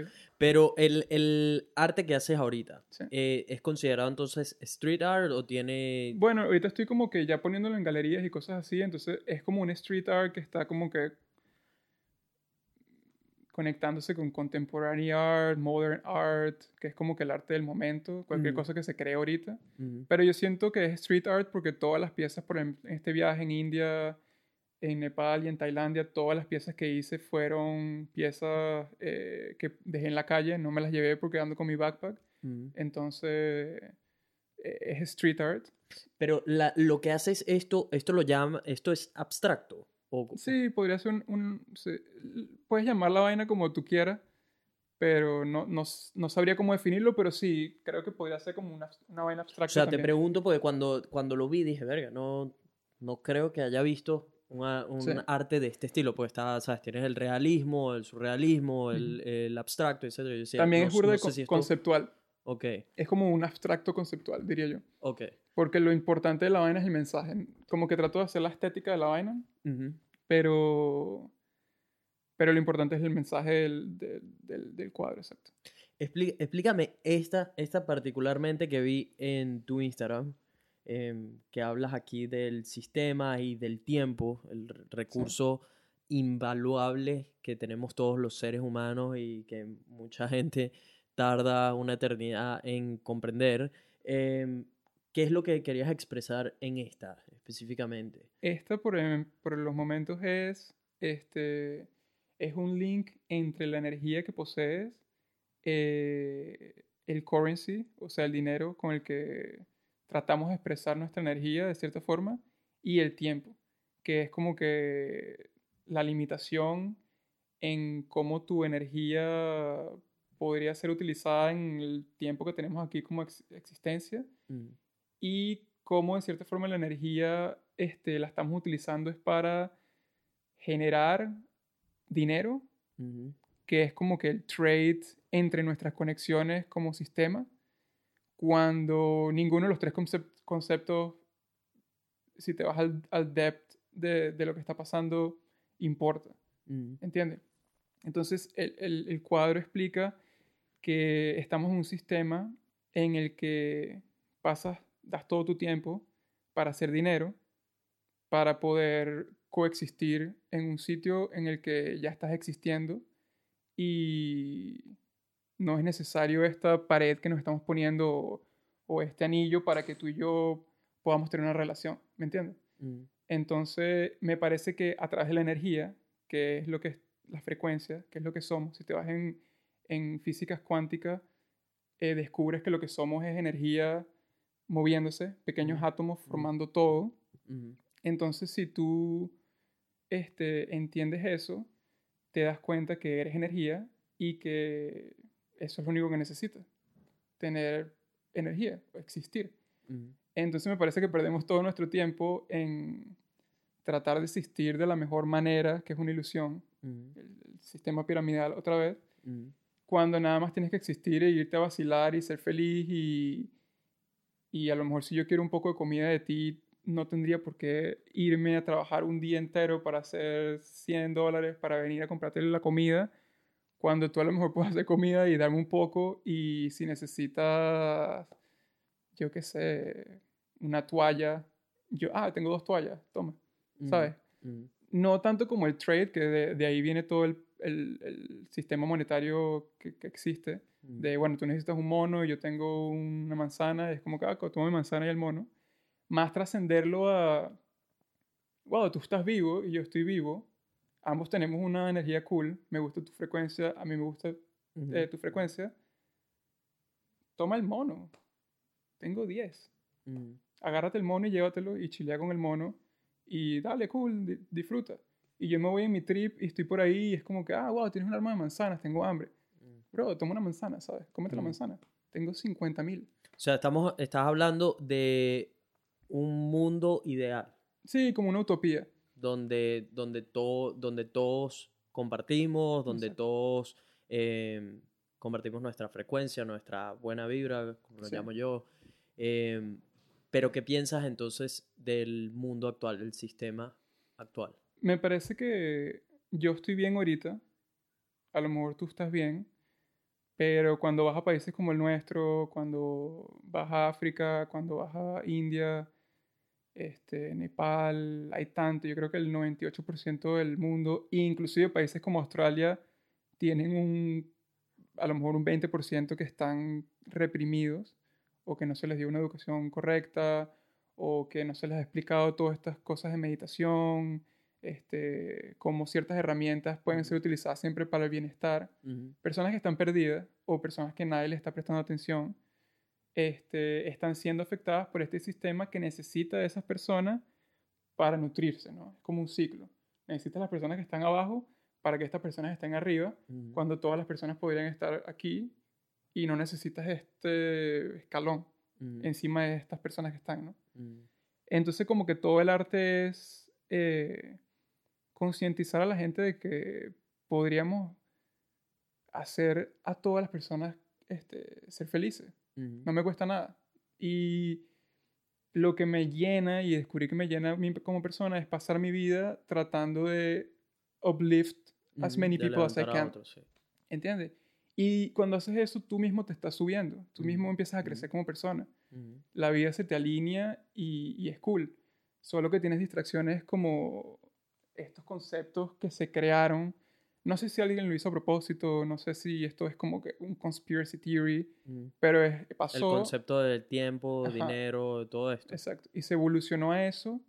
Y son conceptos, me parecen obsoletos para, para estar todos tranquilos, pues, para estar todos felices. Y claro, habría que ponerle bastante pensamiento a cómo crear un nuevo sistema donde todos estos eh, conceptos que te estoy diciendo, todas estas nuevas ideas funcionen. Pero yo creo firmemente en la posibilidad de que eso exista y que lo podamos vivir, capaz no en mi vida, pero capaz en una generación, los hijos de mis hijos, de mis hijos, de mis hijos ujú. y que no tengan que venir al mundo a pasar trabajo, por ejemplo, ¿sabes? India, yo me fui, a- llegué a India y fue como que, bro, ¿qué es esto? Son un billón de personas viviendo en eh, pobreza extrema, dude. Extrema, como que en el piso comiendo garbanzo, 24/7, that's it.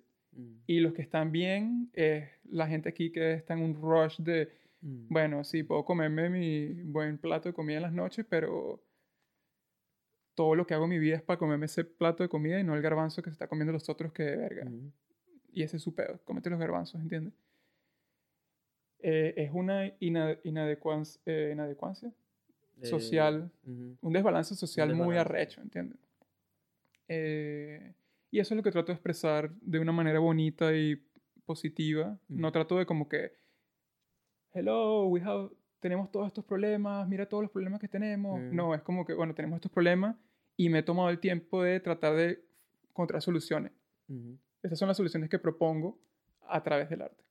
Ok. Exacto. No, está, me encanta que tienes como tú estás llevando un mensaje Sí. diferente y lo llevas a través de, de arte, eso que el, no, yo por ejemplo no, no lo había visto de la manera que explicabas, en especial con el, el ejemplo de una persona que quizás está yendo a su trabajo y de repente es infeliz o lo que sea, y que se pueda cruzar con una pieza de arte que hizo una persona que no tiene ni idea quién es, pero tiene un mensaje que le alegra el día o que lo hace quizás inclusive tomar una decisión que le pueda cambiar la vida, porque Exacto.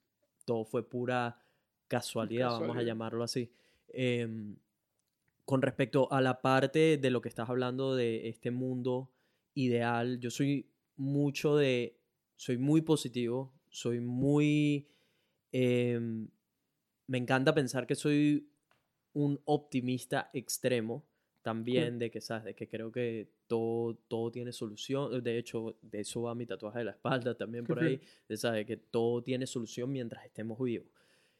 Pero al mismo tiempo entiendo que hay una realidad que es la que nos tocó y es la que hay que, es la que tenemos que enfrentar, me explico. Entonces, me dedico a proveer, o, eso es, o esa es la que he encontrado que es una de mis misiones de vida y es proveer de herramientas a otras personas a que puedan construir la vida de sus sueños. Em, Exactamente.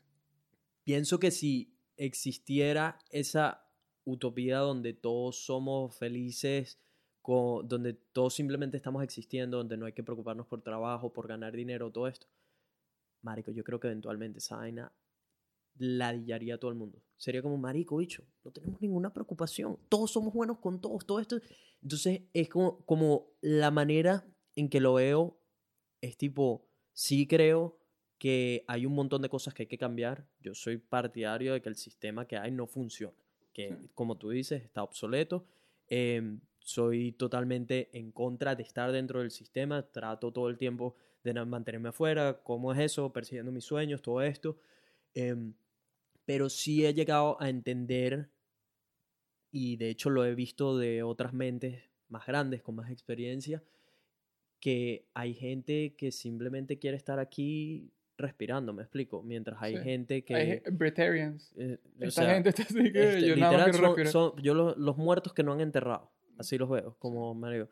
Y que, pues, por más que me duela, porque es algo que me consume, es- de verdad, es algo que me duele cuando veo a alguien con un talento, o ya sea arte, escribir, eh, un atleta, lo que sea, y que no lo explotan al máximo Sí. para llegar a ellos, ser la mejor versión de sí mismos y beneficiar al mundo entero, porque al final es eso, estamos, estamos, todos aquí somos pasajeros, me explico, todos en algún momento nos vamos a volver polvo. Entonces, estás aquí para que de alguna manera con los, el talento o los talentos que tienes, hagas la roca flotante un poco mejor y eventualmente te vas a ir, te gusta o no, me Sí. explico, esa es la, esa es la dura realidad. Entonces, es eso, creo, creo que el- las circunstancias en las que estamos, que no son perfectas y están lejos de ser perfectas, nos dan, nos dan como una misión al... En verdad la misión creo que es de todos, pero creo que no, muchos no lo entienden o muchos no, muchos no se atreven a saber Creo que es más que nosotros. Que hay mucho miedo, hay mucho Sí. miedo allá afuera. Yo tengo miedo. Todos Sí, tenemos miedo todos, de todos. que, de que te- me dedique, después de que estudié ontología, un título reconocido por la sociedad, qué sé yo, y, y que en teoría debería darme dinero y todo esto, lo abandoné para dedicarme a hacer videos y todo esto. A ver, tengo miedo, tengo miedo de que no funcione, pero ese miedo lo uso como gasolina, me explico, Ujú. no dejo, porque el problema es cuando dejas que el miedo te frene, cuando ese miedo se convierte en, una, en un obstáculo que no puedes superar. Tener miedo es absolutamente normal, es Sí. algo que, te Todo humano lo va a tener. que, que muchos me llegan muchos mensajes directos de gente diciéndome como que no, es que tengo miedo de esto, o sobre todo de qué van a pensar los demás. La gente le Qué encanta peo, meterse en, ese, en esa vaina Pero es de... que todo el mundo está pendiente de, lo- de todo el mundo y es como que, bro, siéntate tú y Sí, tú pendiente de ti. Haz tu vaina y el que se te ponga al lado, capaz lo ayudas, ta, ta, ta, pendiente de ti un pelín ahí, ok, está Mm. fino, dale, lánzate. Ok, pendiente de mí otra vez, vamos a echarle bola. Mm. Pero no perderte en el trip de que eres un individualista, de que soy yo nada más y Ujú. me llevo a que me tengan que llevar por delante, ¿entiendes? Yo, es marico, cool. este, este es un concepto que escuché hace un tiempo ya y es algo que me cambió por completo la manera de todo y es construir la torre más alta sin derrumbar las demás. Exacto. Que hay Marico, perfectos sí. ejemplos por ahí Sí, sí, haciéndolo. sí que los hay. Y es, y es eso, yo quiero ser, ya sea uno de los eh, youtubers, podcasters, lo que sea, latino, el más grande del mundo, pero sin derrumbar a más De nadie. bola. Y es precisamente lo que le, le- le comentaba. Uno, estaba ahorita recientemente en Sydney, donde estuve con unos venezolanos que empezaron un podcast porque se inspiraron con Vibras. Qué fino. Y mira, no hay nada que me pueda alegrar más a mí que saber que lo que estoy haciendo, mi contenido, lo que sea, inspiró a otras personas a tomar acción, a, cambiar su, sueño, vida, man. a perseguir un sueño, a darle una idea que todo el mundo le ha dicho que no, que no lo hagan, que eso es una locura, que eso es una Hazlo, estupidez, bro. que, toma- que tuvieran el valor de hacerlo Sí. y que yo fui producto o de alguna manera aporté a que eso sucediera, marico, eso me pone a mí el Una corazón locura. a bailar. Sales ¿sabes? el día siguiente y haces tres videos más. Y es eso, y entonces es como me da más gasolina para seguir con todo, me da más Sí. motivación. Y, y se los dije, les dije, Marico, eh, ellos me hicieron como, ¿sabes? Jodiendo, me dijeron tipo, Marico, y quién sabe, eventualmente pasamos a Vibra. Yo le dije, Marico, me, Ojalá. enque- me encanta, ojalá que sí. Sí. Sepan que no, no lo voy a permitir, no lo voy a permitir porque Trascende- Trascender la competitividad entre personas que están haciendo lo mismo. ¿sabes? que, que la competencia al final es algo que es excelente, es Sí. algo excelente para, para la humanidad en general porque la competencia te ayuda a empujar tus límites, la Sí. competencia Una te competencia ayuda sana. a ser mejor, exactamente, Sí. no llevarla al punto donde haces Le vas a meter el lo que carajo sea, para que- exacto, que ese ya, porque como todo en la vida, existen ciertos límites que una vez que se superan, ya, ya perdiste tu esencia humana, me explico. Entonces, es, pero me encanta la competitividad que me lleva a ser mejor. Entonces, si yo tengo una persona que se inspiró a hacer un podcast por vibras y esa persona le está echando un camión de bolas y está todo el tiempo aprendiendo más, invirtiendo en buenos equipos y esto, aquello, Cómo funciona, cómo llego a más gente. Exacto, cómo y estudiando el ¿Cuál es el proceso, mensaje que todo. realmente le estoy Ajá. dando a esta gente? Me, me Es encanta, me encanta saber, pero sepan que voy a trabajar 10 veces más para mantenerme Sí. encima, me explico, y los voy a ayudar en todo lo que pueda, porque ese, ese es lo mismo que aprendí con, con CrossFit, sobre todo. Cuando voy a un entrenamiento, marico, mi mente se pasa un switch. Estoy modo batalla, modo voy a la guerra y voy a destruir este workout porque necesito que el Nelson que entró aquí salga mejor. De bola. El Nelson que entró aquí Sí, es como que una, una competencia contigo mismo. Exactamente. De, de voy a ser el mejor. Sin embargo, en, en mi entorno tengo otros 10 coño madres que están, van a estar en, el en las mismas condiciones que yo, con el mismo, el mismo workout, lo que sea. Nelson no va a dejar que ninguno de estos llegue antes que él. Me explico, no voy a hacer nada que impida que esas personas lleguen. Yo quiero que esas personas lleguen. Me, me encantaría ver a esas personas que lleguen. Pero yo voy a impulsarme, voy a, voy a, o sea, voy a ir Voy a llegar en primero. contra de lo que se me meta enfrente. Voy a llegar ahí y una vez que yo esté ahí, voy a ayudar a todas las personas a que lleguen, porque Sí. quiero que ustedes también sientan lo que se siente La estar aquí. satisfacción de llegar a cumplir tu sueño. Exactamente. Es precisamente eso. Lo he visto en mi vida, en que he cumplido ya a estas alturas, en tres años. Es, es bárbaro la cantidad de sueños que he cumplido Defino. y quiero que la gente sepa eso, que se siente, me explico. Sí. No solo quiero que sepas que se siente, quiero que tú además lleves eso a otras personas. Quiero darte todas las herramientas necesarias para que tú lo hagas. Pero entendí que es eso, que hay gente que está aquí para respirar y ya, hay gente que está aquí para ayudar a otros a construir sus sueños, hay Sí. gente que está aquí y, y duele de alguna manera porque sí creo que todos somos especiales, o sea, que absolutamente todos. Pero hay gente que no ve especial, que ese es el. Exacto, ¿Qué, es- qué es eso? Tipo, hay gente que no lo quiere Tienes aceptar, las marico, mismas que no habilidades aceptar. que yo tengo, que tiene tu amiga o fucking, yo qué sé, quien sea. Eres la misma persona, eres un humano igual. ¿Cómo no te crees capaz de ir a... Algunas cosas son tontas, que si quiero montar mi negocio y llevan cinco años, coño, quiero montar mi negocio, cuando tenga mi negocio lo voy a hacer así, ta, ta, ta. Esa es otra. El Haz el negocio, cuándo, chiqui. cuándo, Sal a hacer el negocio, ¿entiendes? Sal y toma acción. Haz Eso el lo negocio. ejecuta, ejecutar, Cual- marico. Cualquiera que sea la cosa, ¿sabes? Hazla. Es algo que es, in- es indispensable. Pero marico, en la teoría es cool y es como que hazlo, hazlo, hazlo. Pero cuando te toca la práctica, Ahí está el, el- tu el cerebro reto. tiene un trigger y es como que... Sí, yo creo que es lo- los prejuicios de la gente y toda la cosa. Sí, creo que eso es lo más importante. De, de alguna manera hemos terminado hablando de todo menos de casi arte. No, pero me, me gusta. No, pero hablamos de arte Te- un rato. eso, eso, me, me gusta el- los puntos de vistas que están dando. eh, no hemos tocado el tema de los culos, de tus relaciones, ya vamos para allá, Vamos pero vamos a terminar la parte visual, que ya creo que tenemos como hora y pico. Me estoy meando, marico. Me tomé como tres vasos de agua. Así te damos un chance para que vayas a mear. Pero, ¿dónde te puede conseguir la gente en redes sociales si quieren comunicarse Láncense contigo? en Instagram, estoy como arroba yumar11, eh, Y-U-M-A-R-11, y se pueden meter en mi website yumar.co. Ahí y tienes arte disponible para que la arte, gente compre y todo esto Sí. que estuve viendo. Estoy haciendo lo que estábamos hablando de lo- los prints, en, están im- impresos en metal. Se pueden lanzar en display.com, está en mi Instagram el, el- El link. el link. Y pueden ordenarlo y nada, ustedes lo compran y les llega a su casa y ya lo pueden poner en su casa si les gusta o en su negocio o lo que sea. Y me ayudan a seguir el, todo el trip que estoy ahorita es este, yo lo que quiero es volverme a los países en los que estaba, Nepal, India, Tailandia, Malasia, Singapur, en algún momento eh, Latinoamérica, en algún momento África.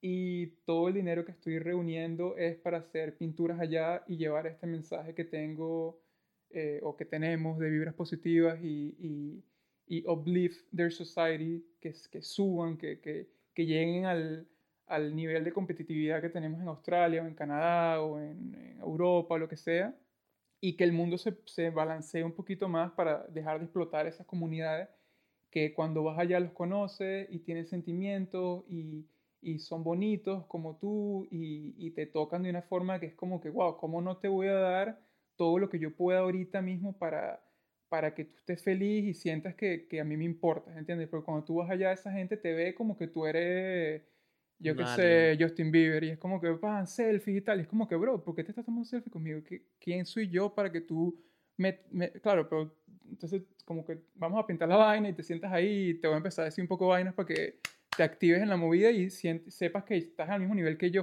Ujú. ¿entiendes? Porque yo no veo a nadie que está sobre mí. Mm. Nunca he tenido esa vaina en, en mi, en, mi, en mi mente, ¿entiendes? O capaz lo tuve un momento y lo tuve que trascender, ¿no? Porque es el mismo desbalance.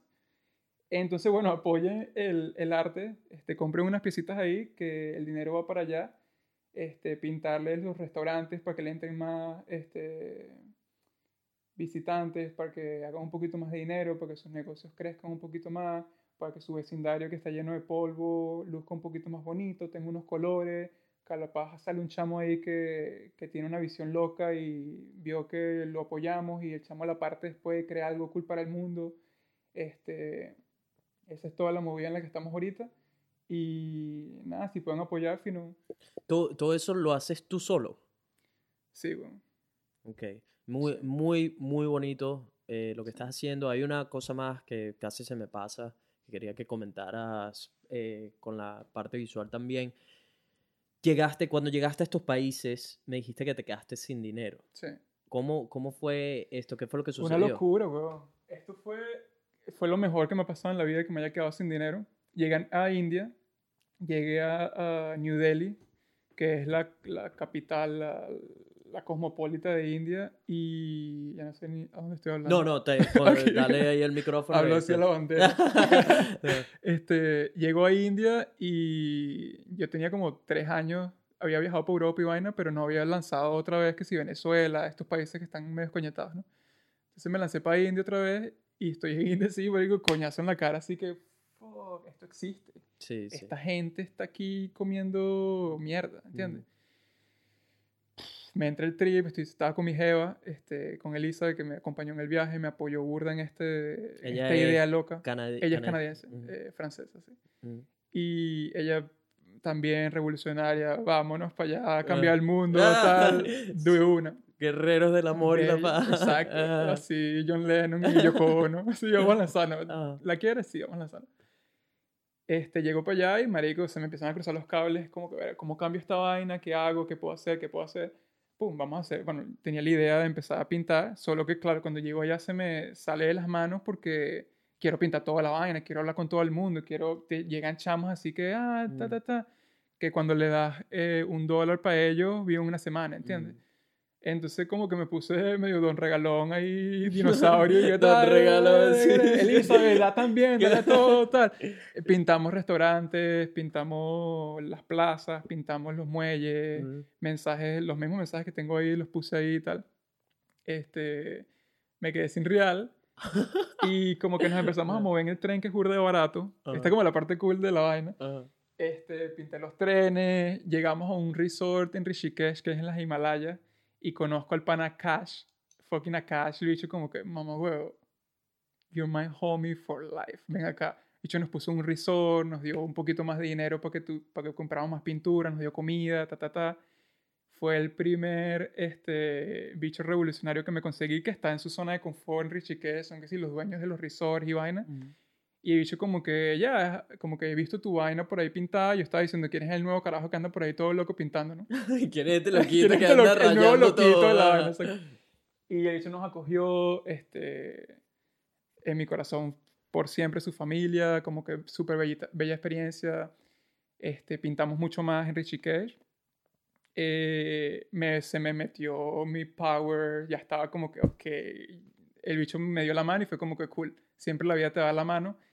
Pa, me metí en internet así, todo lo que había en India, email, o sea, todo el mundo que estuviera en el mundo del arte en esa zona le llegó mi mail, así me haya respondido o no, y salió el segundo brother, este, Rayan Sakia, este, en Nepal, Kathmandú, y le he dicho, bro, tu mensaje, la vaina, la revolución, sí, llégate para acá. pa". El bicho estaba construyendo que sí, el primer museo de arte contemporánea de Kathmandú, Ujú. que Nepal es un país chiquito, pues, pero el bicho tiene su sueño de la vaina. Mm. El bicho es que si yo no sabía, pues yo llego así, conozco al pan, ¿qué pasó, Rayan? Yo soy José, ¿qué pasó? Vamos a pintar todo, tal. El bicho, sí, sí, cool.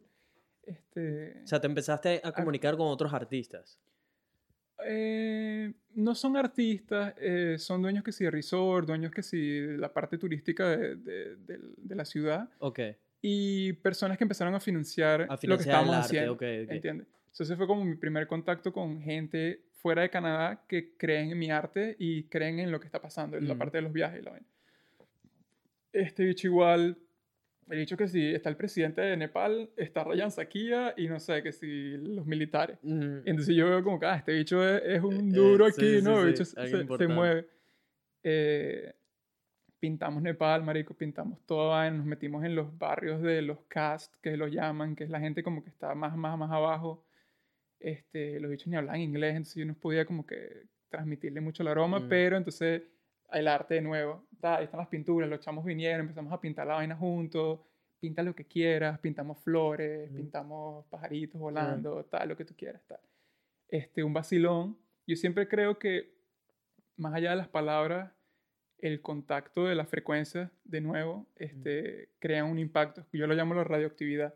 Entonces yo digo que hay personas que en el mundo que son radioactivas, que nada más estar con ellas en el cuarto, o a lo mejor están allá leyéndose un libro y tú no lo notas, pero ellos te están dando esa energía y ya después tú la llevas por siempre, que es Ujú. la verdadera esencia del arte, ¿no? Ujú. Que yo te dé un poco de mi arte y después tú la llevas a todas partes. Siempre Mm. digo eso. Ujú. Este, y nada, se, estaba así que pff, super saiyajin ahí, así que bro, toda esta comunidad. energía, de buena vibra. ajá. Estaba loquísimo. Hicimos Nepal. Y luego me iba a Sri Lanka, pero se nos acabó la visa. Y fue como que, ¿para dónde nos lanzamos? Marico, hicimos así en el mundo, pa, en Tailandia. Vámonos para Tailandia. Hicimos lo mismo en Tailandia. Este, pintamos todo Bangkok. Este, vacilamos en Bangkok también. increíble, Bangkok, Increíble. sí. Bangkok sí te- se te pone así que, que Mm. vamos a cambiar el mundo y Bangkok está así como que I'm Bangkok. Welcome to Bangkok. Y es como que, verga, qué loco. Sí, una ciudad imponente. Este, conocimos burda de gente fina en Bangkok también. Me reuní con unas galerías que como que me dieron ayuda también. Mm. Este, íbamos a producir una serie que se llama No Authority But Yourself, la que se originó en Ujú. aquel En graffiti. aquel graffiti. Ahora lo estoy tratando de hacer un poquito más, más estético. Mm. Este, me reuní con un pan ahí, Jin Jong, no me acuerdo su nombre, Costilla también, y Ajá. así como que, bro, you are the shit. Ajá. Este bicho me dio un espacio para pintar y tal. Eh, solo que al final, por cuestiones de logística, nos tuvimos que salir de Bangkok y nos fuimos a una isla que se llama Koh Lanta, que es donde realmente produje la serie de No Authority But Yourself Mm. y luego se la chipié a ellos para que la, la vendieran y la expusieran en, en su galería. Porque este pana estaba más como que, sí, sí, sí, cambiando el mundo, pero yo no tengo dinero para eso. Ah. Déjame, dame Ah. unas vainas para vendértelas Ajá. y quien sea, ya él estaba más businessman, Ajá. quien sea que vaya a comprar esta vaina, ajá, bueno, tienes el dinero después. Ajá. Entonces es como un ingreso pasivo que está ahí, que a lo mejor si alguien las compra, lo tenemos. Ujú. Y Colanta, una experiencia increíble en la playa todo el año. Este, cocinamos con los panas ahí, hicimos que sí, Thai food. eh, ¿Cuánto tiempo shrimps. tienes desde que empezaste a viajar por estos países? Eh, empecé en febrero, tengo cinco meses. Unos meses, Sí. ok.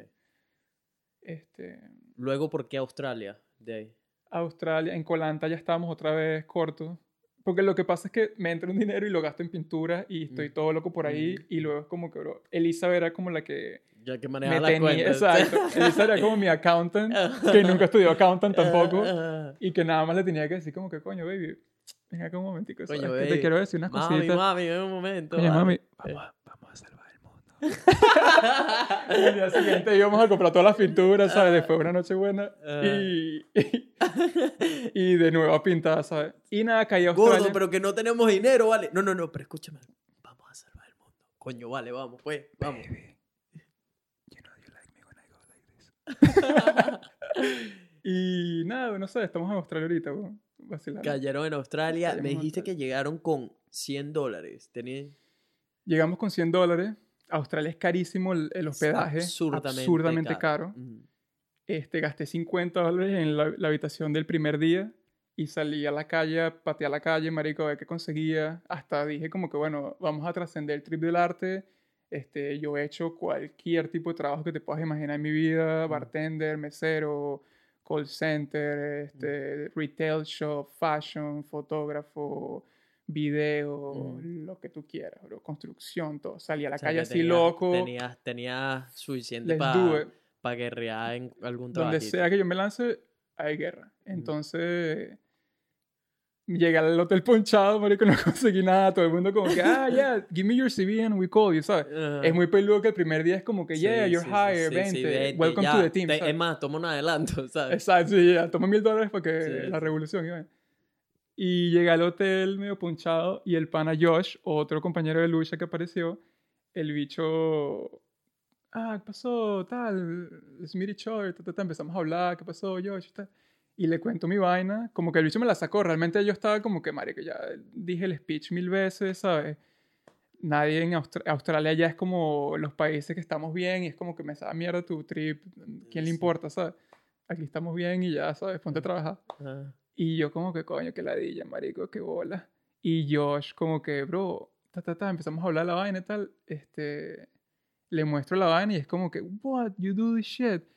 Bro, yo necesito un bicho que me haga las pinturas en el mural y tal, en, en el hotel. Porque el hotel es lo que estaba diciendo, que era una residencia de gente que estaba todas las paredes blancas, Mm. todo el mundo cabizbajo, el bicho vio el mensaje y es como que, bro, vamos a darle. El bicho me ofreció un contratico, me ofreció accommodation, me ofreció comida. Y yo, bro, Josh, Listo. somos tú y yo forever, Sí, sí. cualquier Mejores vida, amigos, por mejores siempre. amigos. Y nada, produ- producimos como seis murales en ese hotel. Me salieron otros dos contratos con unas tiendas de fashion en, en, en Melbourne. Este, me vine al Gold Coast a conseguirme con Elizabeth porque ya sabía, había venido a trabajar para acá este, de niñera. Ujú. Pasé un poquito de dinero para Mm. continuar. Dijimos un momento como que no importa lo que tome, hay que hacer el dinero para seguir con lo que nos propusimos Ujú. en Montreal. Ujú. Eso es lo importante. Ujú. ¿Qué estamos haciendo? Estamos conociendo el mundo, que es como la parte de- mía de egoísta, no sé, no sé si egoísta, pero quiero vacilar y conocer el mundo también. Y al mismo tiempo el propósito es tratar de, de levantarlos y A como los que, bro, ¿cuál es tu sueño? Que estos chamos en India, man, quieren jugar fútbol, quieren jugar fútbol, pero no están jugando fútbol. Juegan fútbol afuera en su casa y están jugando Ya, fútbol. mero, ¿cómo les doy un balón? Marico, ven acá. ¿Cómo tú estás ahí llorándome que quieres jugar fútbol, quieres jugar fútbol, quieres jugar fútbol, quieres jugar fútbol? ¿Dónde está el equipo de fútbol, chamo? Ve al equipo de fútbol, vamos al equipo de fútbol y Mm. vamos a hablar con el manager y es como que, mira, este chamo quiere jugar fútbol, eh, inténtalo, ¿sabes? Ujú. Ponlo que juegue. Llevas tres años jugando fútbol en, en tu patio de la casa con un coco. Ujú. No quieres jugar fútbol entonces. O sea, demuéstrame que quieres jugar fútbol.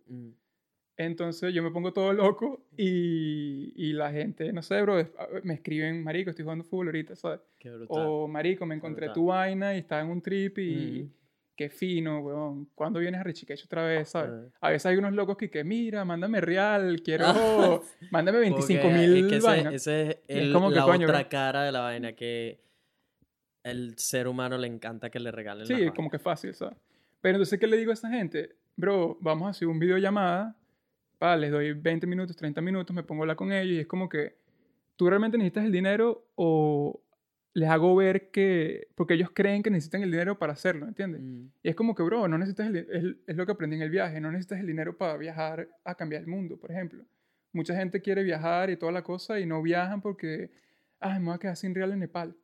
¿Qué va a pasar? Marico, la vida nunca, si tú vas en un trip positivo y algo bonito y, y tú crees en ti mismo y crees en tu comunidad y no te da miedo de, de decirle a un bicho como, marico, estoy pelando bola, estoy haciendo esto, me puedes ayudar, tienes un trabajo, lo que sea este, la gente te ayuda, man. Y si tú estás ayudando gente, la gente te ayuda, ¿entiendes? Entonces, es una forma de trascender el miedo y la necesidad de que la misma vaina, que el dinero es como que la cosa que necesitas para hacer las cosas que quieres hacer, ¿entiendes? Creo que es una idea que mucha gente tiene. Quiero hacer esto, pero, ay, no, yo soy pobre, no sé qué vaina. Eres pobre porque te estás Se- metiendo en la cabeza que eres pobre, excusas, ¿entiendes? Tú eres una persona que tiene valor Mm. capaz no un valor monetario, pero un valor espiritual, un valor de morales, un valor de... Tú eres poderoso, Mm. bro, like, como que levántate, despiértate, ¿sabes? Ujú. Este, no sé de dónde es que estaba hablando, pero sí, estamos en Australia, weón. Estamos ahorita en Brisbane. ya por lo menos hay más de 100 dólares. Ya, por lo menos hay más de 100 dólares. Like, Y ahorita voy a Byron Bay a pintar Byron Bay porque es como que la parte hippie de la vamos, vaina. ya vamos a pasar a hablar de eso, de los Sí. culos y vainas. tengo que mear. Va- Vaya mea, vea mea, que Sí. ya, ya saben, para seguirlo en Instagram, la parte visual que la vamos a cortar ahorita. Ah, Ahí a la izquierda. Esta es primera vez que un guest se va del podcast. ¿Se nos fue? Eh, no, ya, está, ya va a estar de vuelta. Pero bueno, ya saben, lo pueden seguir en sus redes sociales para apoyar su causa. La parte visual, si todavía no se han suscrito al canal de YouTube, ¿qué esperas para golpear ese botón rojo? Únete a Vibras Podcast, donde tocamos puros temas positivos y estamos buscando darte las herramientas, entretenimiento, hacer tu día un poco mejor. No olviden seguirme en mis redes sociales, arroba Nelfelife en todas las plataformas. Suscríbanse al canal de YouTube. Se viene un montón de contenido. Y espero que les haya gustado este episodio improvisado, porque la verdad que esto se cuadró en cuestión de horas. Eh, Yumar es una persona bastante interesante. Vamos a seguir en el After Party, que ya saben que es en Spotify, iTunes y las plataformas de audio. Así que esto fue todo por este episodio. Nos vemos en el próximo. Buenas vibras para todo el mundo. Chao. Ya que Hola, hola, hola, hola. desahogaron la vejiga Hola, por aquí, hola, hola, hola. bienvenidos al After Party. Esta es la Ya, parte man. de audio only. Bombo Clap. ¿Qué tal, weón? ¿Cómo, ¿Cómo te has sentido en el episodio? Hemos hablado un montón de vainas Ah, súper hablamos un poco de profundas, vainas ¿no? locas, sí. Sí, Nos metimos en está- estamos los dos vestidos de negro. Sí, sí, yo, marico, qué bolas que te lo iba a decir, tipo, bicho, estamos, pasó? estamos matching aquí puro, puro black, black in the house. Hay que tomarnos una foto. Bueno, ya, tomamos- ya hicimos un video. Eh, ese- ese- esa franela está bien de pinga. Marico, en. Nepal, weón. Está bien, bien de pinga. Aquí ponía lo- los sprays y me iba por ahí a grafitear. Ah, sí, sí, le Lo compré por eso. Me costó casi un dólar. No, sí, marico, esos países son muy baratos. Sí. Este, marico, la gente quiere saber lo juicy, la gente quiere... Quiere contenido. Quiere contenido del Quiere- bueno y tengo, tengo que dárselos, pues tengo que darles la Vamos parte de, lo- de los culos. Háblame, háblame de los culos, bicho. ¿ok? ¿En cuál es tu situación ahorita? Que ya, ya Ahorita- escuché por ahí, tienes una novia. ya, ya más o menos sabes. Ya más o menos sabes. Ah, No, ahorita, ahorita estoy con esta chica, man. Ella... ¿Cuánto tiempo tienen? Tenemos un año y medio, más o menos. Ok. Sí. Fue una jeva que...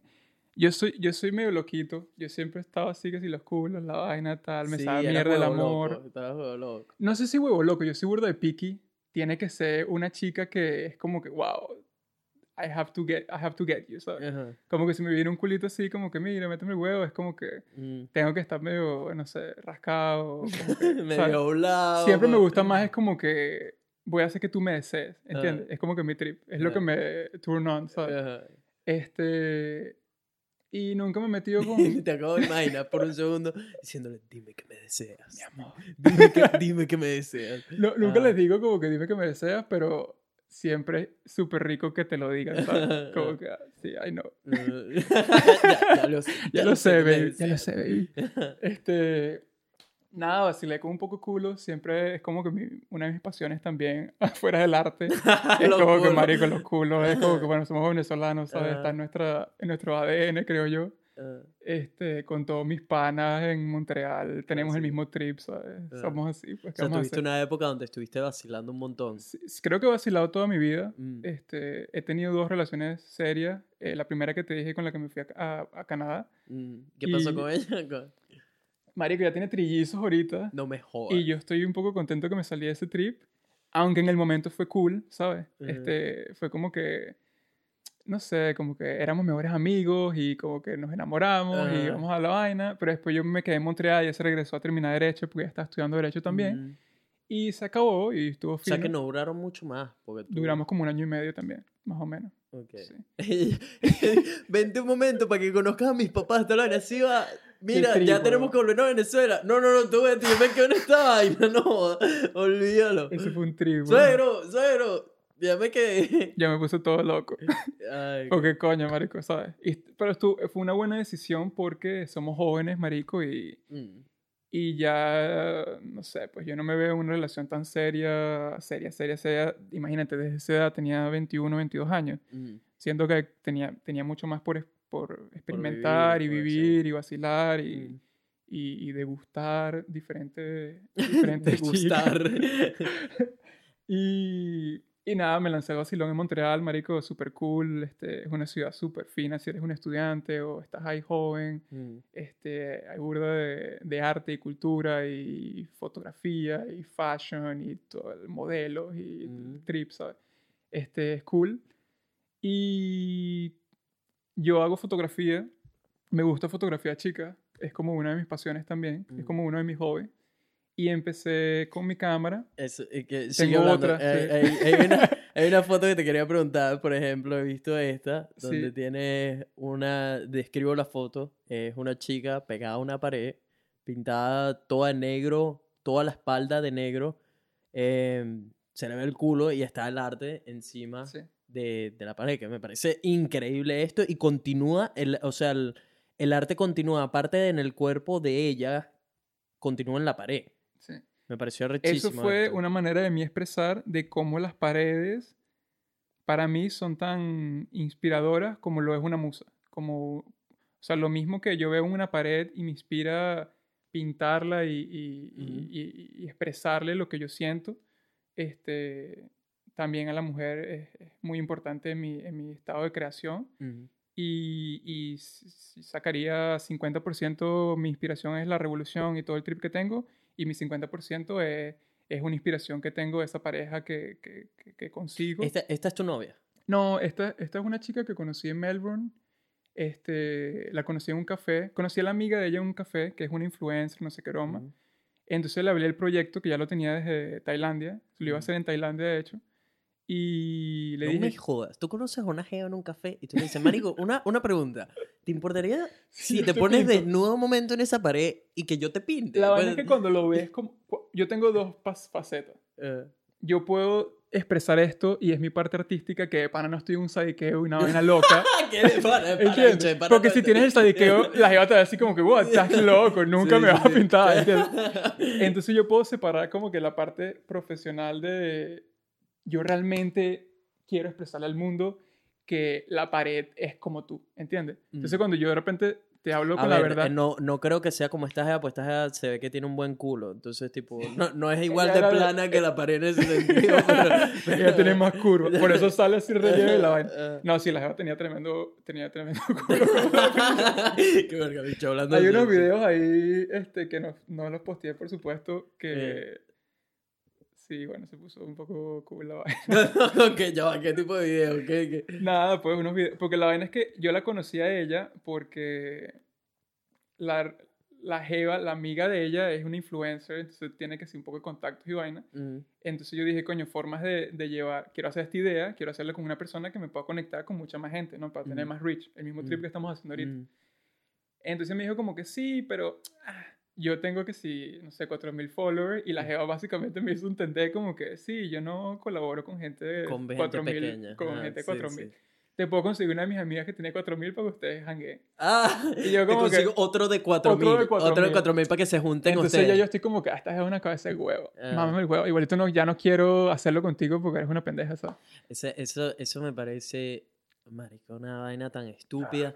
Lo de que te Que- pongan un- una identificación de acuerdo al número de seguidores que Qué loco. Y- Marico, y, es lo fino es que quitaron la vaina de los likes y tal, y creo que se va a trascender todo ese trip de una yo, te- pendejada. yo tengo, yo todavía, si te digo la verdad, no estoy, no he como hecho un pensamiento. Estoy dejándolo, tipo, ver Fluir, a cómo ver fluye, que porque todo cambio es bueno. Sí. el cambio, por más que no nos guste, por más que, que duela, que dé miedo, eventualmente es bueno. Sí.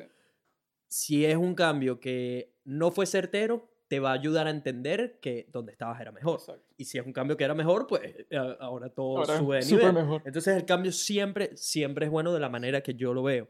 Sin embargo, em, si estoy contento con que hayan quitado los likes o no, es algo complicado. ¿Por qué? Porque desde mi punto de vista, si tú se lo agarras y se lo preguntas a la mayoría, personas que utilizan Instagram como, ¿sabes? Como su escape o red accesible o donde ven fotos que les gustan, qué sé yo, que no están haciendo una vida con Instagram, por supuesto que lo de los likes para ellos es de cierta manera un beneficio porque Sí. te hacen sentir más incluido, donde todos somos iguales, etc. Hay Ahora, estudios que dicen punto- que te segrega el mismo nivel de endorfinas que te puede Sí, segregar es el amor, droga, lo que es sea. una droga. Una de- droga, esto es un tema, o esto es otro, Esto es otro, otra- vaina hiper profunda. Lo, el, Sí. el tema del social media Del como social media. es una droga, actúa como una droga. Sí. Pero entonces, si lo ves desde el punto de vista mío, por ejemplo, que trabajo usando redes, a mí no me gusta mucho la palabra influencer o lo que sea, pero es la manera en que te comunicas Sí, con bola. marcas. es como el, esto, el sí, título de la vaina. pues. soy un social media influencer, lo que sea, y estoy trabajando en crecer más la red social. ¿Por qué? No porque soy un avaricioso que quiere tener millones de followers, es porque sé que si consigo estos millones de personas, ahí te- mi impacto en el mundo va a ser mucho más de grande. Me explico. Entonces todo al final es algo que va más allá de mí. Sí. Em, entonces el no tener esos números dificulta el trabajar ahora con otras compañías, porque como la compañía la- ve que esto es genuino. Me explico. Bueno, pero en la calidad de lo que estás expresando, claro, ¿entiendes? claro. Entonces ahorita eso, eso es lo que me he estado preguntando. ¿Será que ahora sí de verdad van a prestar más atención a la calidad que a los números? Yo sí creo, marico, No, porque No sé. ves la vaina y es como que este carajo está haciendo un video arrecho, Mm. la edición es arrecha, este, yo qué sé, el contenido de la vaina es de pinga, Mm. ¿sabes? Ven el, el, el quality of work more than la popularidad de, de la vaina, la que, popularidad. sería, que sería lo ideal. Pero la vaina es que ellos quieren la popularidad porque quieren es la demográfica. Porque la gente quiere Les los sabe- números, marico. Les sabe mierda y, la... Y ojo, a mí me parece que los números, desde mi punto de vista, no... Pero ahí es donde entra mi carácter. Sí, ¿me vamos a ver, A mí no sé. lo de los likes, yo no me sentía menos persona porque no tengo los likes que tiene otra persona. Sin embargo, sé que hay gente que sí se siente así, ¿me Sí. explico? O que empiezan a envidiar, o que empiezan a sentirse, eh, se deprimen porque ven que una persona está haciendo... Sí. Me explico. Pero en mi caso no era así. En mi caso los números era una gasolina. Era tipo yo ver que, qué sé yo, eh, arroba, arroba Cristiano Ronaldo tiene un millón de likes en una foto. Eso a mí me da gasolina como marico. Yo quiero Es seguir- posible. Y es posible y mira los límites a los que llegamos, que un, un- cualquiera Sí, puede tener un reach de millones de personas. Es marico. loco. Eso, eso fue su, media lo su cambió todo. expresión ha tocado a un millón de personas en ese post, pero en su vida, marico, ha tocado al mundo más, entero. más aún. Los entonces- 7 billones sabrán quién es. Cristiano Ronaldo. Entonces, marico, es, es Es tipo, loco. para mí lo de los números era más como una gasolina, ¿me explico? Y Sí. como saber, por supuesto, además, los números te hacen saber si estás en la dirección correcta o, o qué es no. lo que le gusta a la gente, qué es lo que no le Exacto, gusta. Te, te ayuda a entender más y sí, uno puede ver tus likes, tú puedes seguirlo viendo y todo eso, pero a mí, en lo personal, lo, el, el tema de los likes ayuda a trabajar eh, con mejores marcas y todo esto porque es- ellas lo ven. Ellas De van bueno. al Instagram y dicen, marico, este dicho es genuino. ¿me igual, igual creo que te puedes meter que sin la parte de las analytics y imprimes la vaina y, se- sabes, en tu proposal le puedes decir, mira, yo, esta es y, mi y vaina. este es ¿sabes? el tema. ¿Sabes lo fácil que es hacer un Photoshop de eso? Ah, de bola. Marico, en dos segundos me puedo hacer un Photoshop poniendo que cada post mío tiene millones de estás visualizaciones. richeando. ¿Y quién dice que no? De bola. Me explico. Qué Entonces, eh, es ahí la vaina de. Sí, antes cuando veías números, estaba el tema de que la gente compraba followers y toda la vaina, y que todavía va a estar, pero compraban likes, toda la Qué vaina. loco ese negocio, marico. Pero esa vaina se agarra facilito, hermano. Esa vaina lo ves, te, te metes en lo de los seguidores, vas así, ves que hay un montón de cuentas de bots, ves que tiene que los números no se relacionan entre millones de views y tres comentarios. Ya ahí Sí, sacas rápido. Ya hay un trip. Ahora, si te quitan el número de likes, tienes 100.000 seguidores y tal, marico, es más complicado, me explico, saber qué, quién está jugando con el sistema. Eh, entonces, como te digo, todavía no, no he hecho como mi mente, estoy dejando que la vaina fluya. Sí, ves si es positivo Y- o negativo. Y, y otra cosa, la gente que se está llorando, que esto va más que todo con los creadores de contenido. Hay unos creadores de contenido que se alegraron un montón, sobre todo los pequeños, porque es tipo, ah, ok, ya ahora no es... Ahora a- puedo a competir contra ahora eso. puedo competir con los grandes. Pero, marico, para mí, siendo un creador, yo me considero un creador de contenido pequeño. Y cuando habrá gente que desde su punto de vista dirá, no, marico, ya tú estás empezando a llegar a otro nivel o lo que sea, yo todavía me considero, a los niveles que yo quiero llegar, no he ni calentado De bola. pero a mí me motiva la competencia de lo que veníamos hablando antes. Yo ver a otras personas que la están partiendo con sus posts y que tienen engagement, esto, marico, a mí eso me motiva. Es tipo, Sí. bicho, sí se puede y ¿sabes qué? Sí se puede. Eventualmente te voy a pasar. De. Disfruta, disfruta ahorita, pues yo te voy a pasar, me explico. Sí. Pero, entonces eso, como yo no ni celebro el cambio de los likes y nada, simplemente como cualquier maestro de, de los artes, no diciendo que yo soy un maestro ahorita en lo que hago, nada que ver, estoy lejos de eso, pero tomo la actitud que tomaría uno de ellos y es que cuando hay cambio, adaptarse. Sí. Tal cual, no, ni lloriquear porque ya no hay likes y no, ahora es más difícil para mí conseguir eh, trabajar con marcas o lo que sea, o no, ya, qué sé yo, ahora ya, ya no tiene sentido porque gané todos estos seguidores y mira los números que tenía y ahora ya nadie lo ve. Marico, no, no que yo a después te voy a preguntar un poco vainas de cómo funciona eso realmente, porque a mí, yo siempre lo he visto más como un portafolio de mi arte y Ujú, nunca me, vi- me he ido en el trip que ahora estoy entendiendo, por ejemplo, con esta Jeva cuando la conocí, este, yo le empecé a preguntar, pero ¿cómo, cómo funciona? ¿Cómo, cómo tú haces para...? Porque debe haber una estrategia, debe haber, porque o sea, creas el contenido y lo pones en la vaina, pero debe haber una forma de, de crear un millón de seguidores en el Instagram, ¿me entiendes? Ahí, ahí vengo ya desde hace tres años ah, estudia-. Ah, estudiando, estudiando. a gente que la está partiendo en todos estos ¿Cómo medios lo de hacen? redes sociales. Em, te gusten o no, hay gente que es fan de uno o del otro o detesta. Yo vengo estudiando a los que de alguna manera la están partiendo y que tienen, por supuesto, mi atención.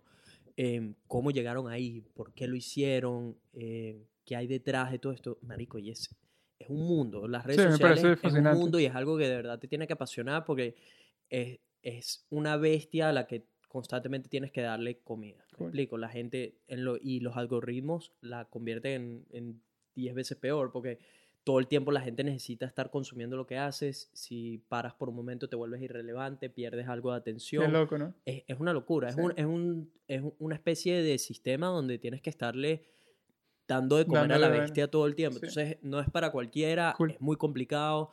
Em, constancia, constancia, Y categoría. disciplina y elevar todo el tiempo, todo el tiempo impulsar tus límites es lo que te va a asegurar Sí. tener una audiencia Sí, como que si grande. eres content creator, marico, crea el content y postea. crea, crea y postea. Es Sí. 10 mil veces mejor.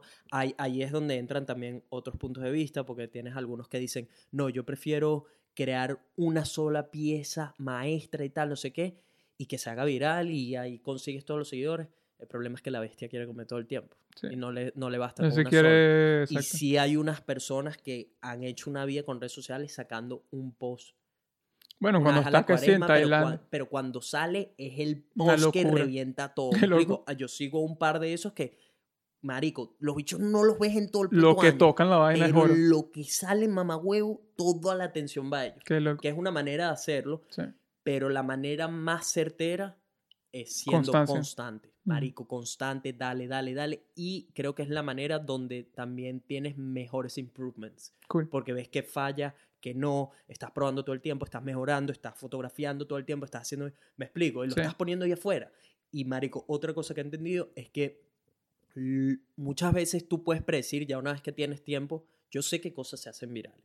Tengo ideas de qué cosas se pueden hacer virales o cómo ayudar a que algo se haga viral.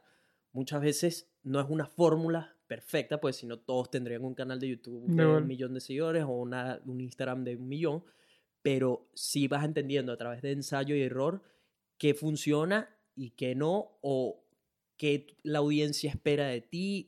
y me explico, va- Sí. empiezas a entender Y como el a la carácter, bestia. el Empiezas a carácter, entender a la bestia, tipo, ah, mira, le gusta este tipo de qué versiones de, de, de ti mismo es lo que ellos quieren ver. Exacto. Y también es entender que tú no puedes poner a la audiencia antes que a ti. Porque me explico, o sea, tú no puedes, no puedes vivir para complacer a la audiencia. Yo estoy, o sea, Sí, eso no es algo que, que- tienes que entender porque entonces, ¿dónde, ¿dónde está tu mismo. felicidad? ¿Dónde estás, Sí. ¿Dónde estás tú como tu prioridad? Sí. Entonces, es encontrar ese balance en quiero tener un impacto en el mundo, quiero hacer mis sueños realidad también y ayudando a que otras personas persigan sus sueños. Ese es más o menos el punto en el que estoy. Entonces, es buscar como la constante y el equilibrio entre todo eso. Yo sé que a la gente en el podcast, por ejemplo, le encanta que hable de sexo. Es que a la gente le encanta el sexo. Yo, Yo, yo, también en mi vaina, yo sé que, que tú sabes cuando la monto la foto del culito de es como que, ah, Dios Le- mío. Exactamente. Pero no me pierdo en nada más poner vainas de culito porque no es el mensaje que, que es, llevo, en- ¿entiendes? es- es mantenerte fiel a tu mensaje. Sí. ¿Me explico? Es, es como Sí, porque tú sabes lo que la, la gente quiere sexo. las jeas que siguen, las las que siguen montando fotos de sus tetas y tal porque les da un montón de likes, pero al final muchas de ellas no pueden hacer una vida con redes sociales o no lo suficiente porque no, no saben, porque la gente está ahí para ver sus tetas y el Y culo y ya. ya. No Sí, están para exacto. comprarte un producto que Sí, vendas o, o no quieren saber quién es o no tú quieren saber o qué pie- qué- cuál es tu manera de pensar porque están ahí para verte el culo y las Y tetas. ya. Y ya. Qué loco. Entonces, es, es eso, es tipo Es como una especie de soft porn. complacer hasta teniendo el límite. Me explico, yo tengo mis límites donde, Marico, obviamente cuando cambió un poco lo de la dinámica del podcast, haciéndolo ahora yo solo y todo esto, yo sé que la audiencia Antes tenías un equipo. eh, antes lo está haciendo con un co-host, con el Chevita, por razones de, marico, de vida, no, no por nada grave. eh, eh, tuvimos que separarnos del podcast y todo eso. Ahora lo estoy continuando yo, porque dice, ¿por qué no lo he vuelto? Que mucha gente me sigue preguntando eso ahorita en redes sociales y no, lo, no le he tocado mucho el tema. ¿Por qué no lo he vuelto a retomar? Porque ahorita mi futuro es muy incierto. ¿no? O sea, voy a estar en Australia, creo, me quiero mudar, porque Brisbane creo que ya se ha convertido mucho en una zona de confort. Cool. Entonces, el, el Chevita tiene que quedarse aquí en Brisbane por su trabajo. Ah, ok. Em, ¿Para dónde te vas a lanzar?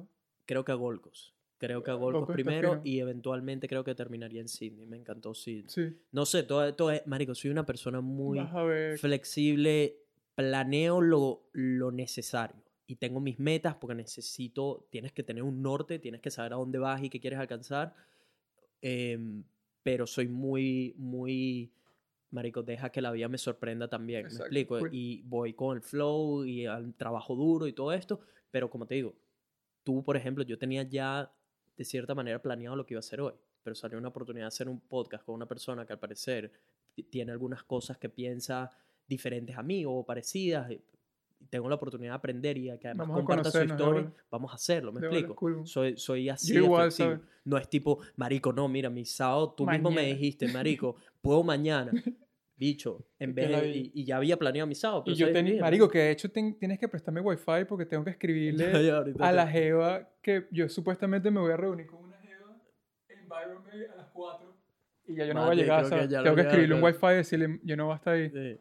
Pero entonces eso, es como siempre me abro a cómo me pueda sorprender la vida y... y- Que es lo de pinga, eso es vivir, ¿entiendes? Claro, Que es lo que mucha gente tiene miedo de, de, de vivir, Mm. ¿entiendes? Es como que no, ya mañana me voy a Byron Bay, esta jeva me va esperando, si no le escribo, voy a Mm. perder Byron Bay, ya Byron Bay, ah, me voy a morir, ah. Mm.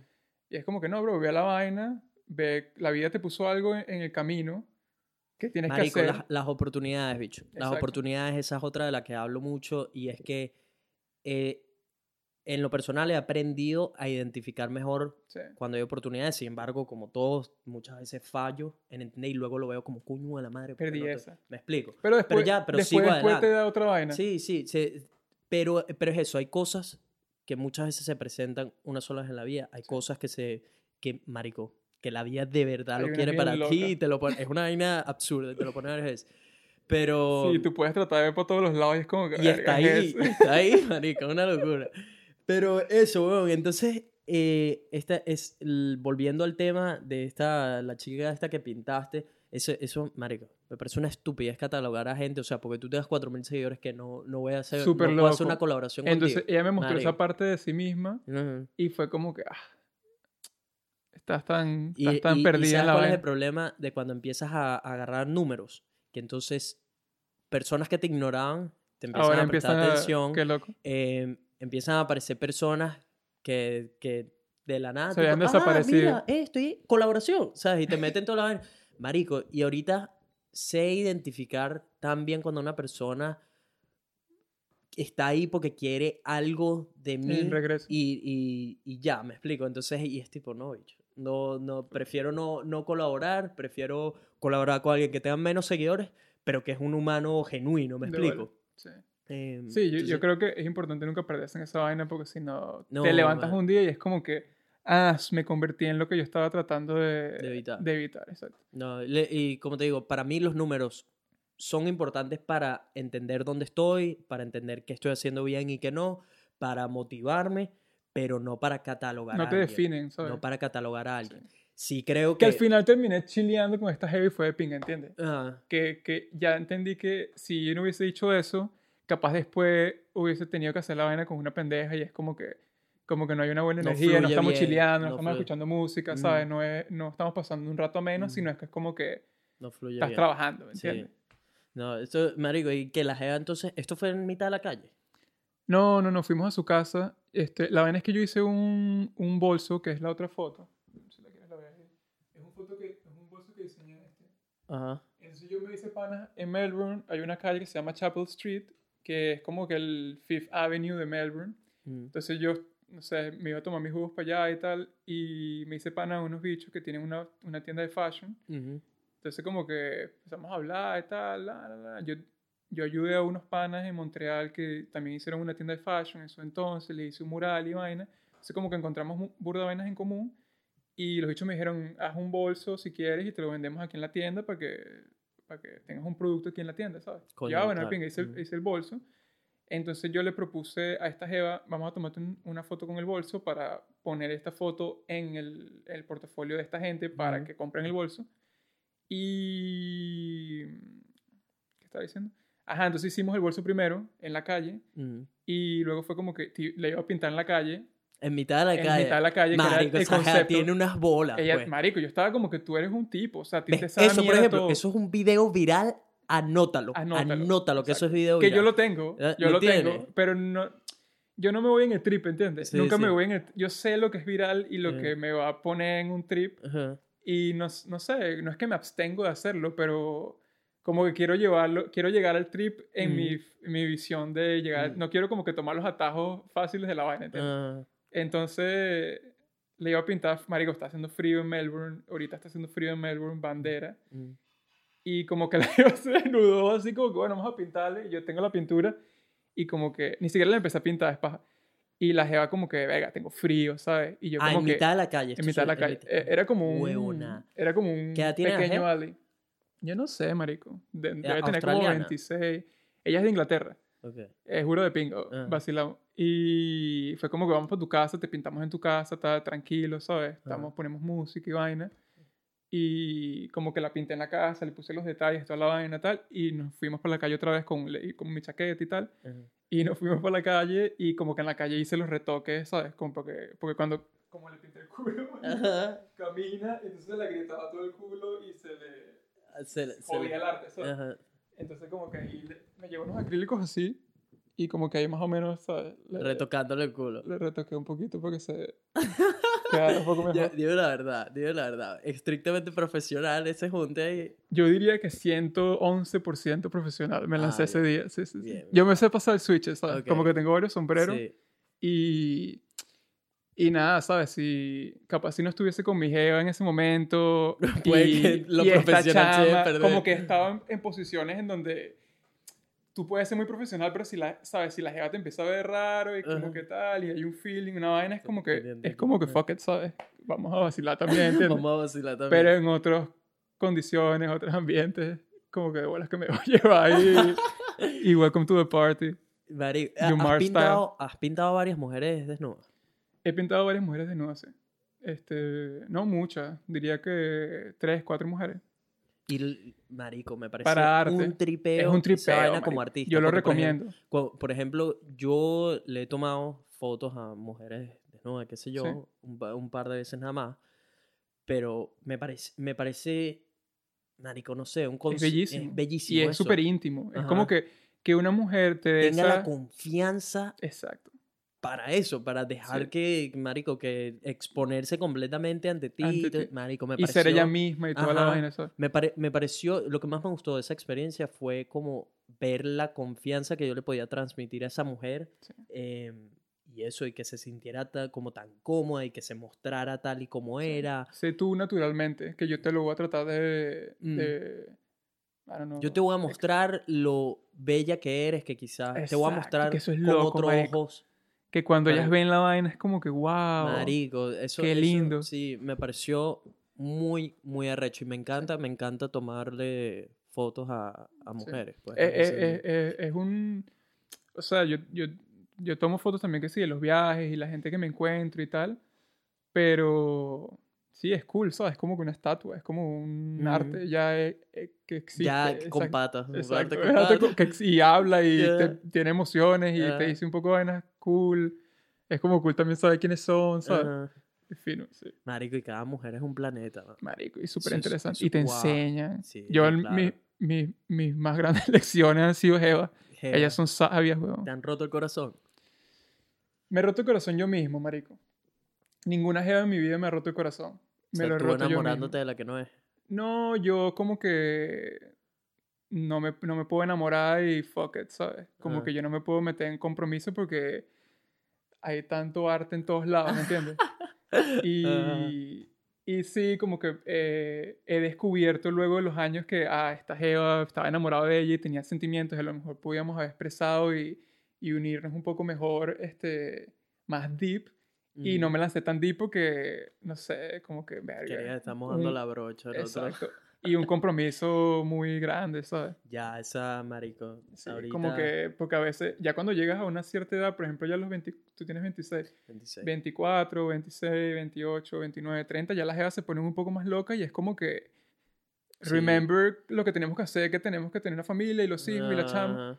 Y es como que, no, yo no realmente no estoy en ese trío ahorita para nada, ¿sabes? Estás lejos de esa Estoy de lejos esa de eso movida. todavía, sí. Eh, sí, tengo tiempo todavía. Y con estas evas, ¿qué tal? ¿Están súper serios? ¿Cómo es? Estamos serios, pero es una jeva que soy yo, marico. Soy yo en una jeva y es como que yo, me- yo- yo me puedo ir- tú con Totona. Es como yo con Totona, sí. Eso. Es como que me estoy cogiendo mí mismo. El pico del narcisismo. Ah, Este, no, es una jeva que marico. ¿Es no también artista?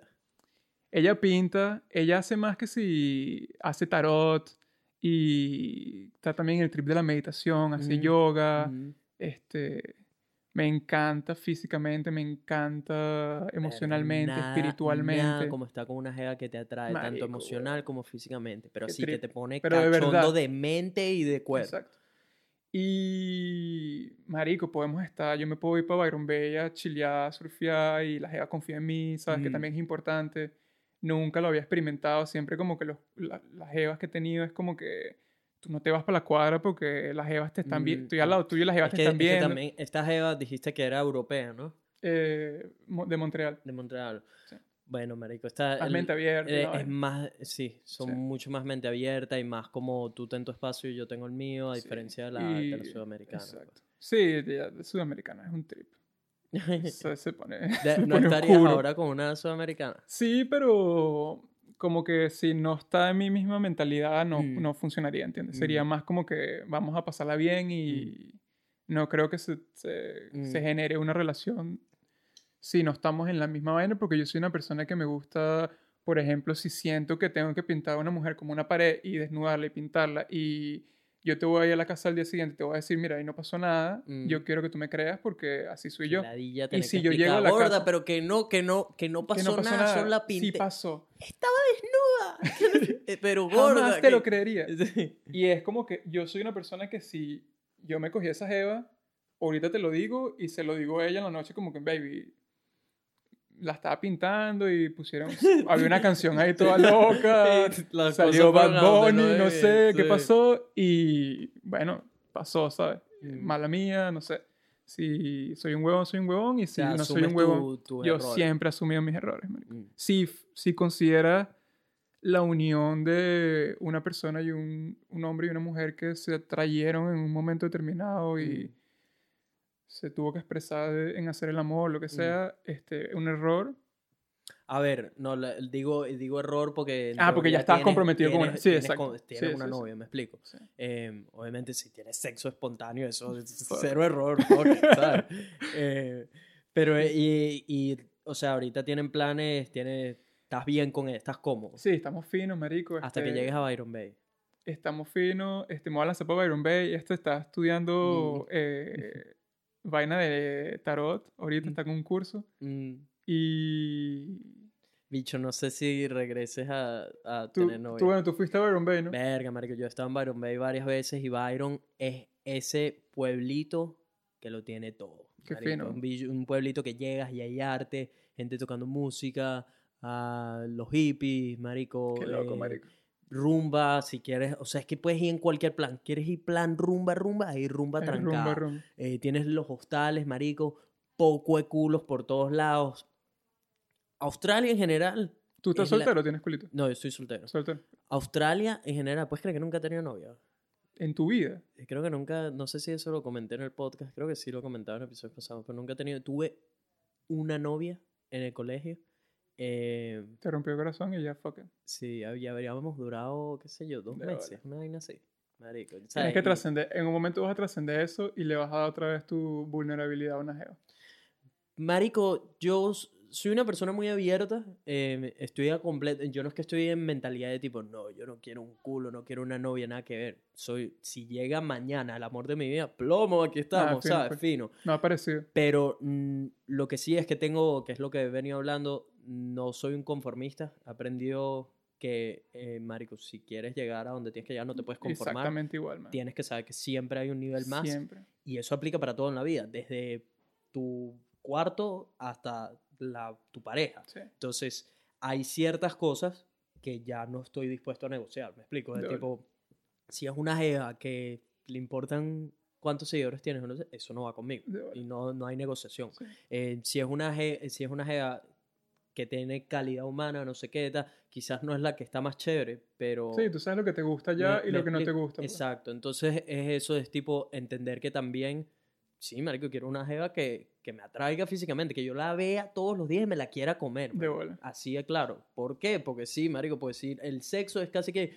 80% de una pareja, es la manera en que te comunicas De con esa persona, se conectan, esto, aquello. Marico, yo no quiero, a ver, yo no quiero que sea mi mejor amiga. ¿Me explico? Sí, o sea- bola. o sea, que seamos muy buenos amigos y toda la vaina, pero que también tengamos sexo Sí, que sea una vaina loca, intenso. ¿sabes?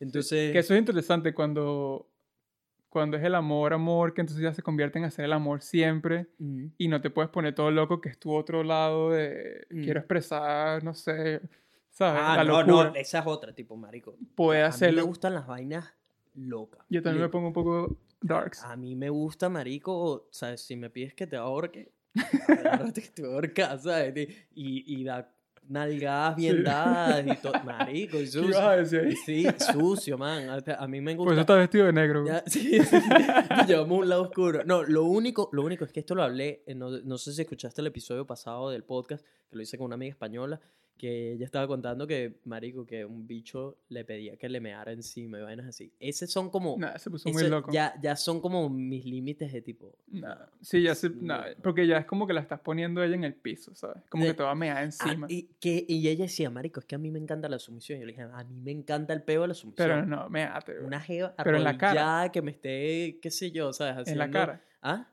En, en La el meaban en la pecho cara. y tal, y vainas. Pero no sé. Y ese- ella le excitaba eso. E- ella lo hacía más por complacer. Ah, por loco, complacer, me explico. Em, de tipo. Es que hay bichos que son burdos así como que si no haces esta mierda te dejo. No, no, por complacer en tipo que a ella le gustaba ver cómo se ponía él. Así, me explico, pero no es Ah, que a loco. ella le emocionaba. Ah, porque a ella le gustaba darle placer a él. Exacto. Entonces, lo que sea que te dé muchas placer- mujeres, que muchas mujeres hacen eso también. Muchas mujeres se son eso. enfocan en darle placer y el hombre se vuelve muy egoísta. Se pone muy eso. loco. Marico. Entonces, No sé, aquí esas son vainas que, que uno va aprendiendo. Ahí dimos el tip de... Sí, yo también me, he lanzado mis autoclases de esa vaina. Pero, es cool, es cool cuando consigues, volviendo al tema del amor y la vaina, es cool cuando consigues una jeva que le puedes hacer el amor y la puedes caer y coñazo. pues, exacto, y puedes caer...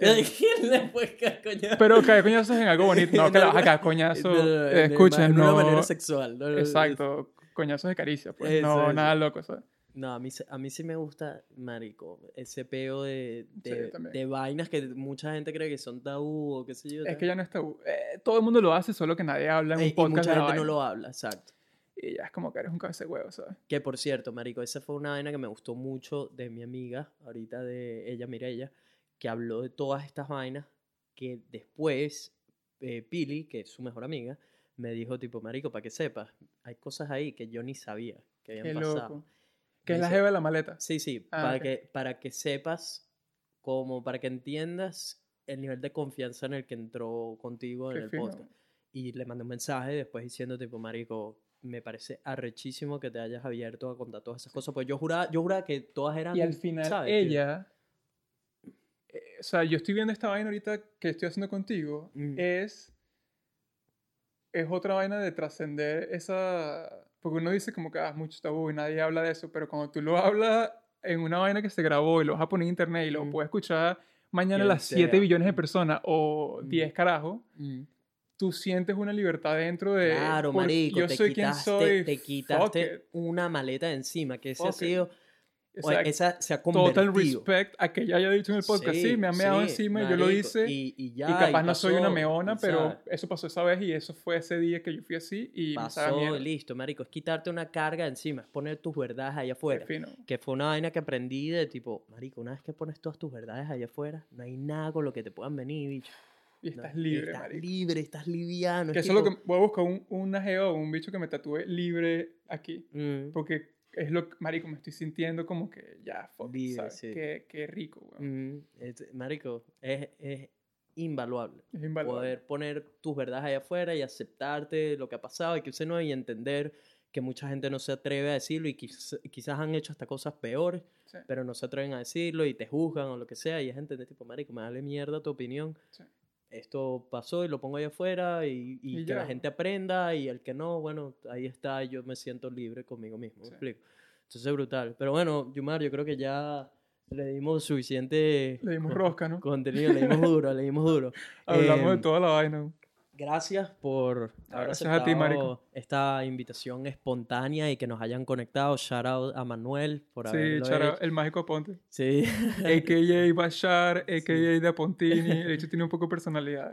No, gracias por, por hacer esta conexión, de verdad muy interesante todo lo que haces, la manera en la que Sí. piensas. Igual, Eh, marico. Disfruté, disfruté de esta buena conversa y Sí. going deep, going deep into it, marico, fuimos Es- profundos. ese en puede ser el título. Going Ay. deep with ahí te- te- como te gusta la palabra trascender, que vamos a ver Ah, si lleva algo de eso. Que ahí la escribí mal, marico. La vaina es con N y puse que, que trascending. y la jeva, la jeva me dijo así que, que nada, no Eso sabes está mal sí.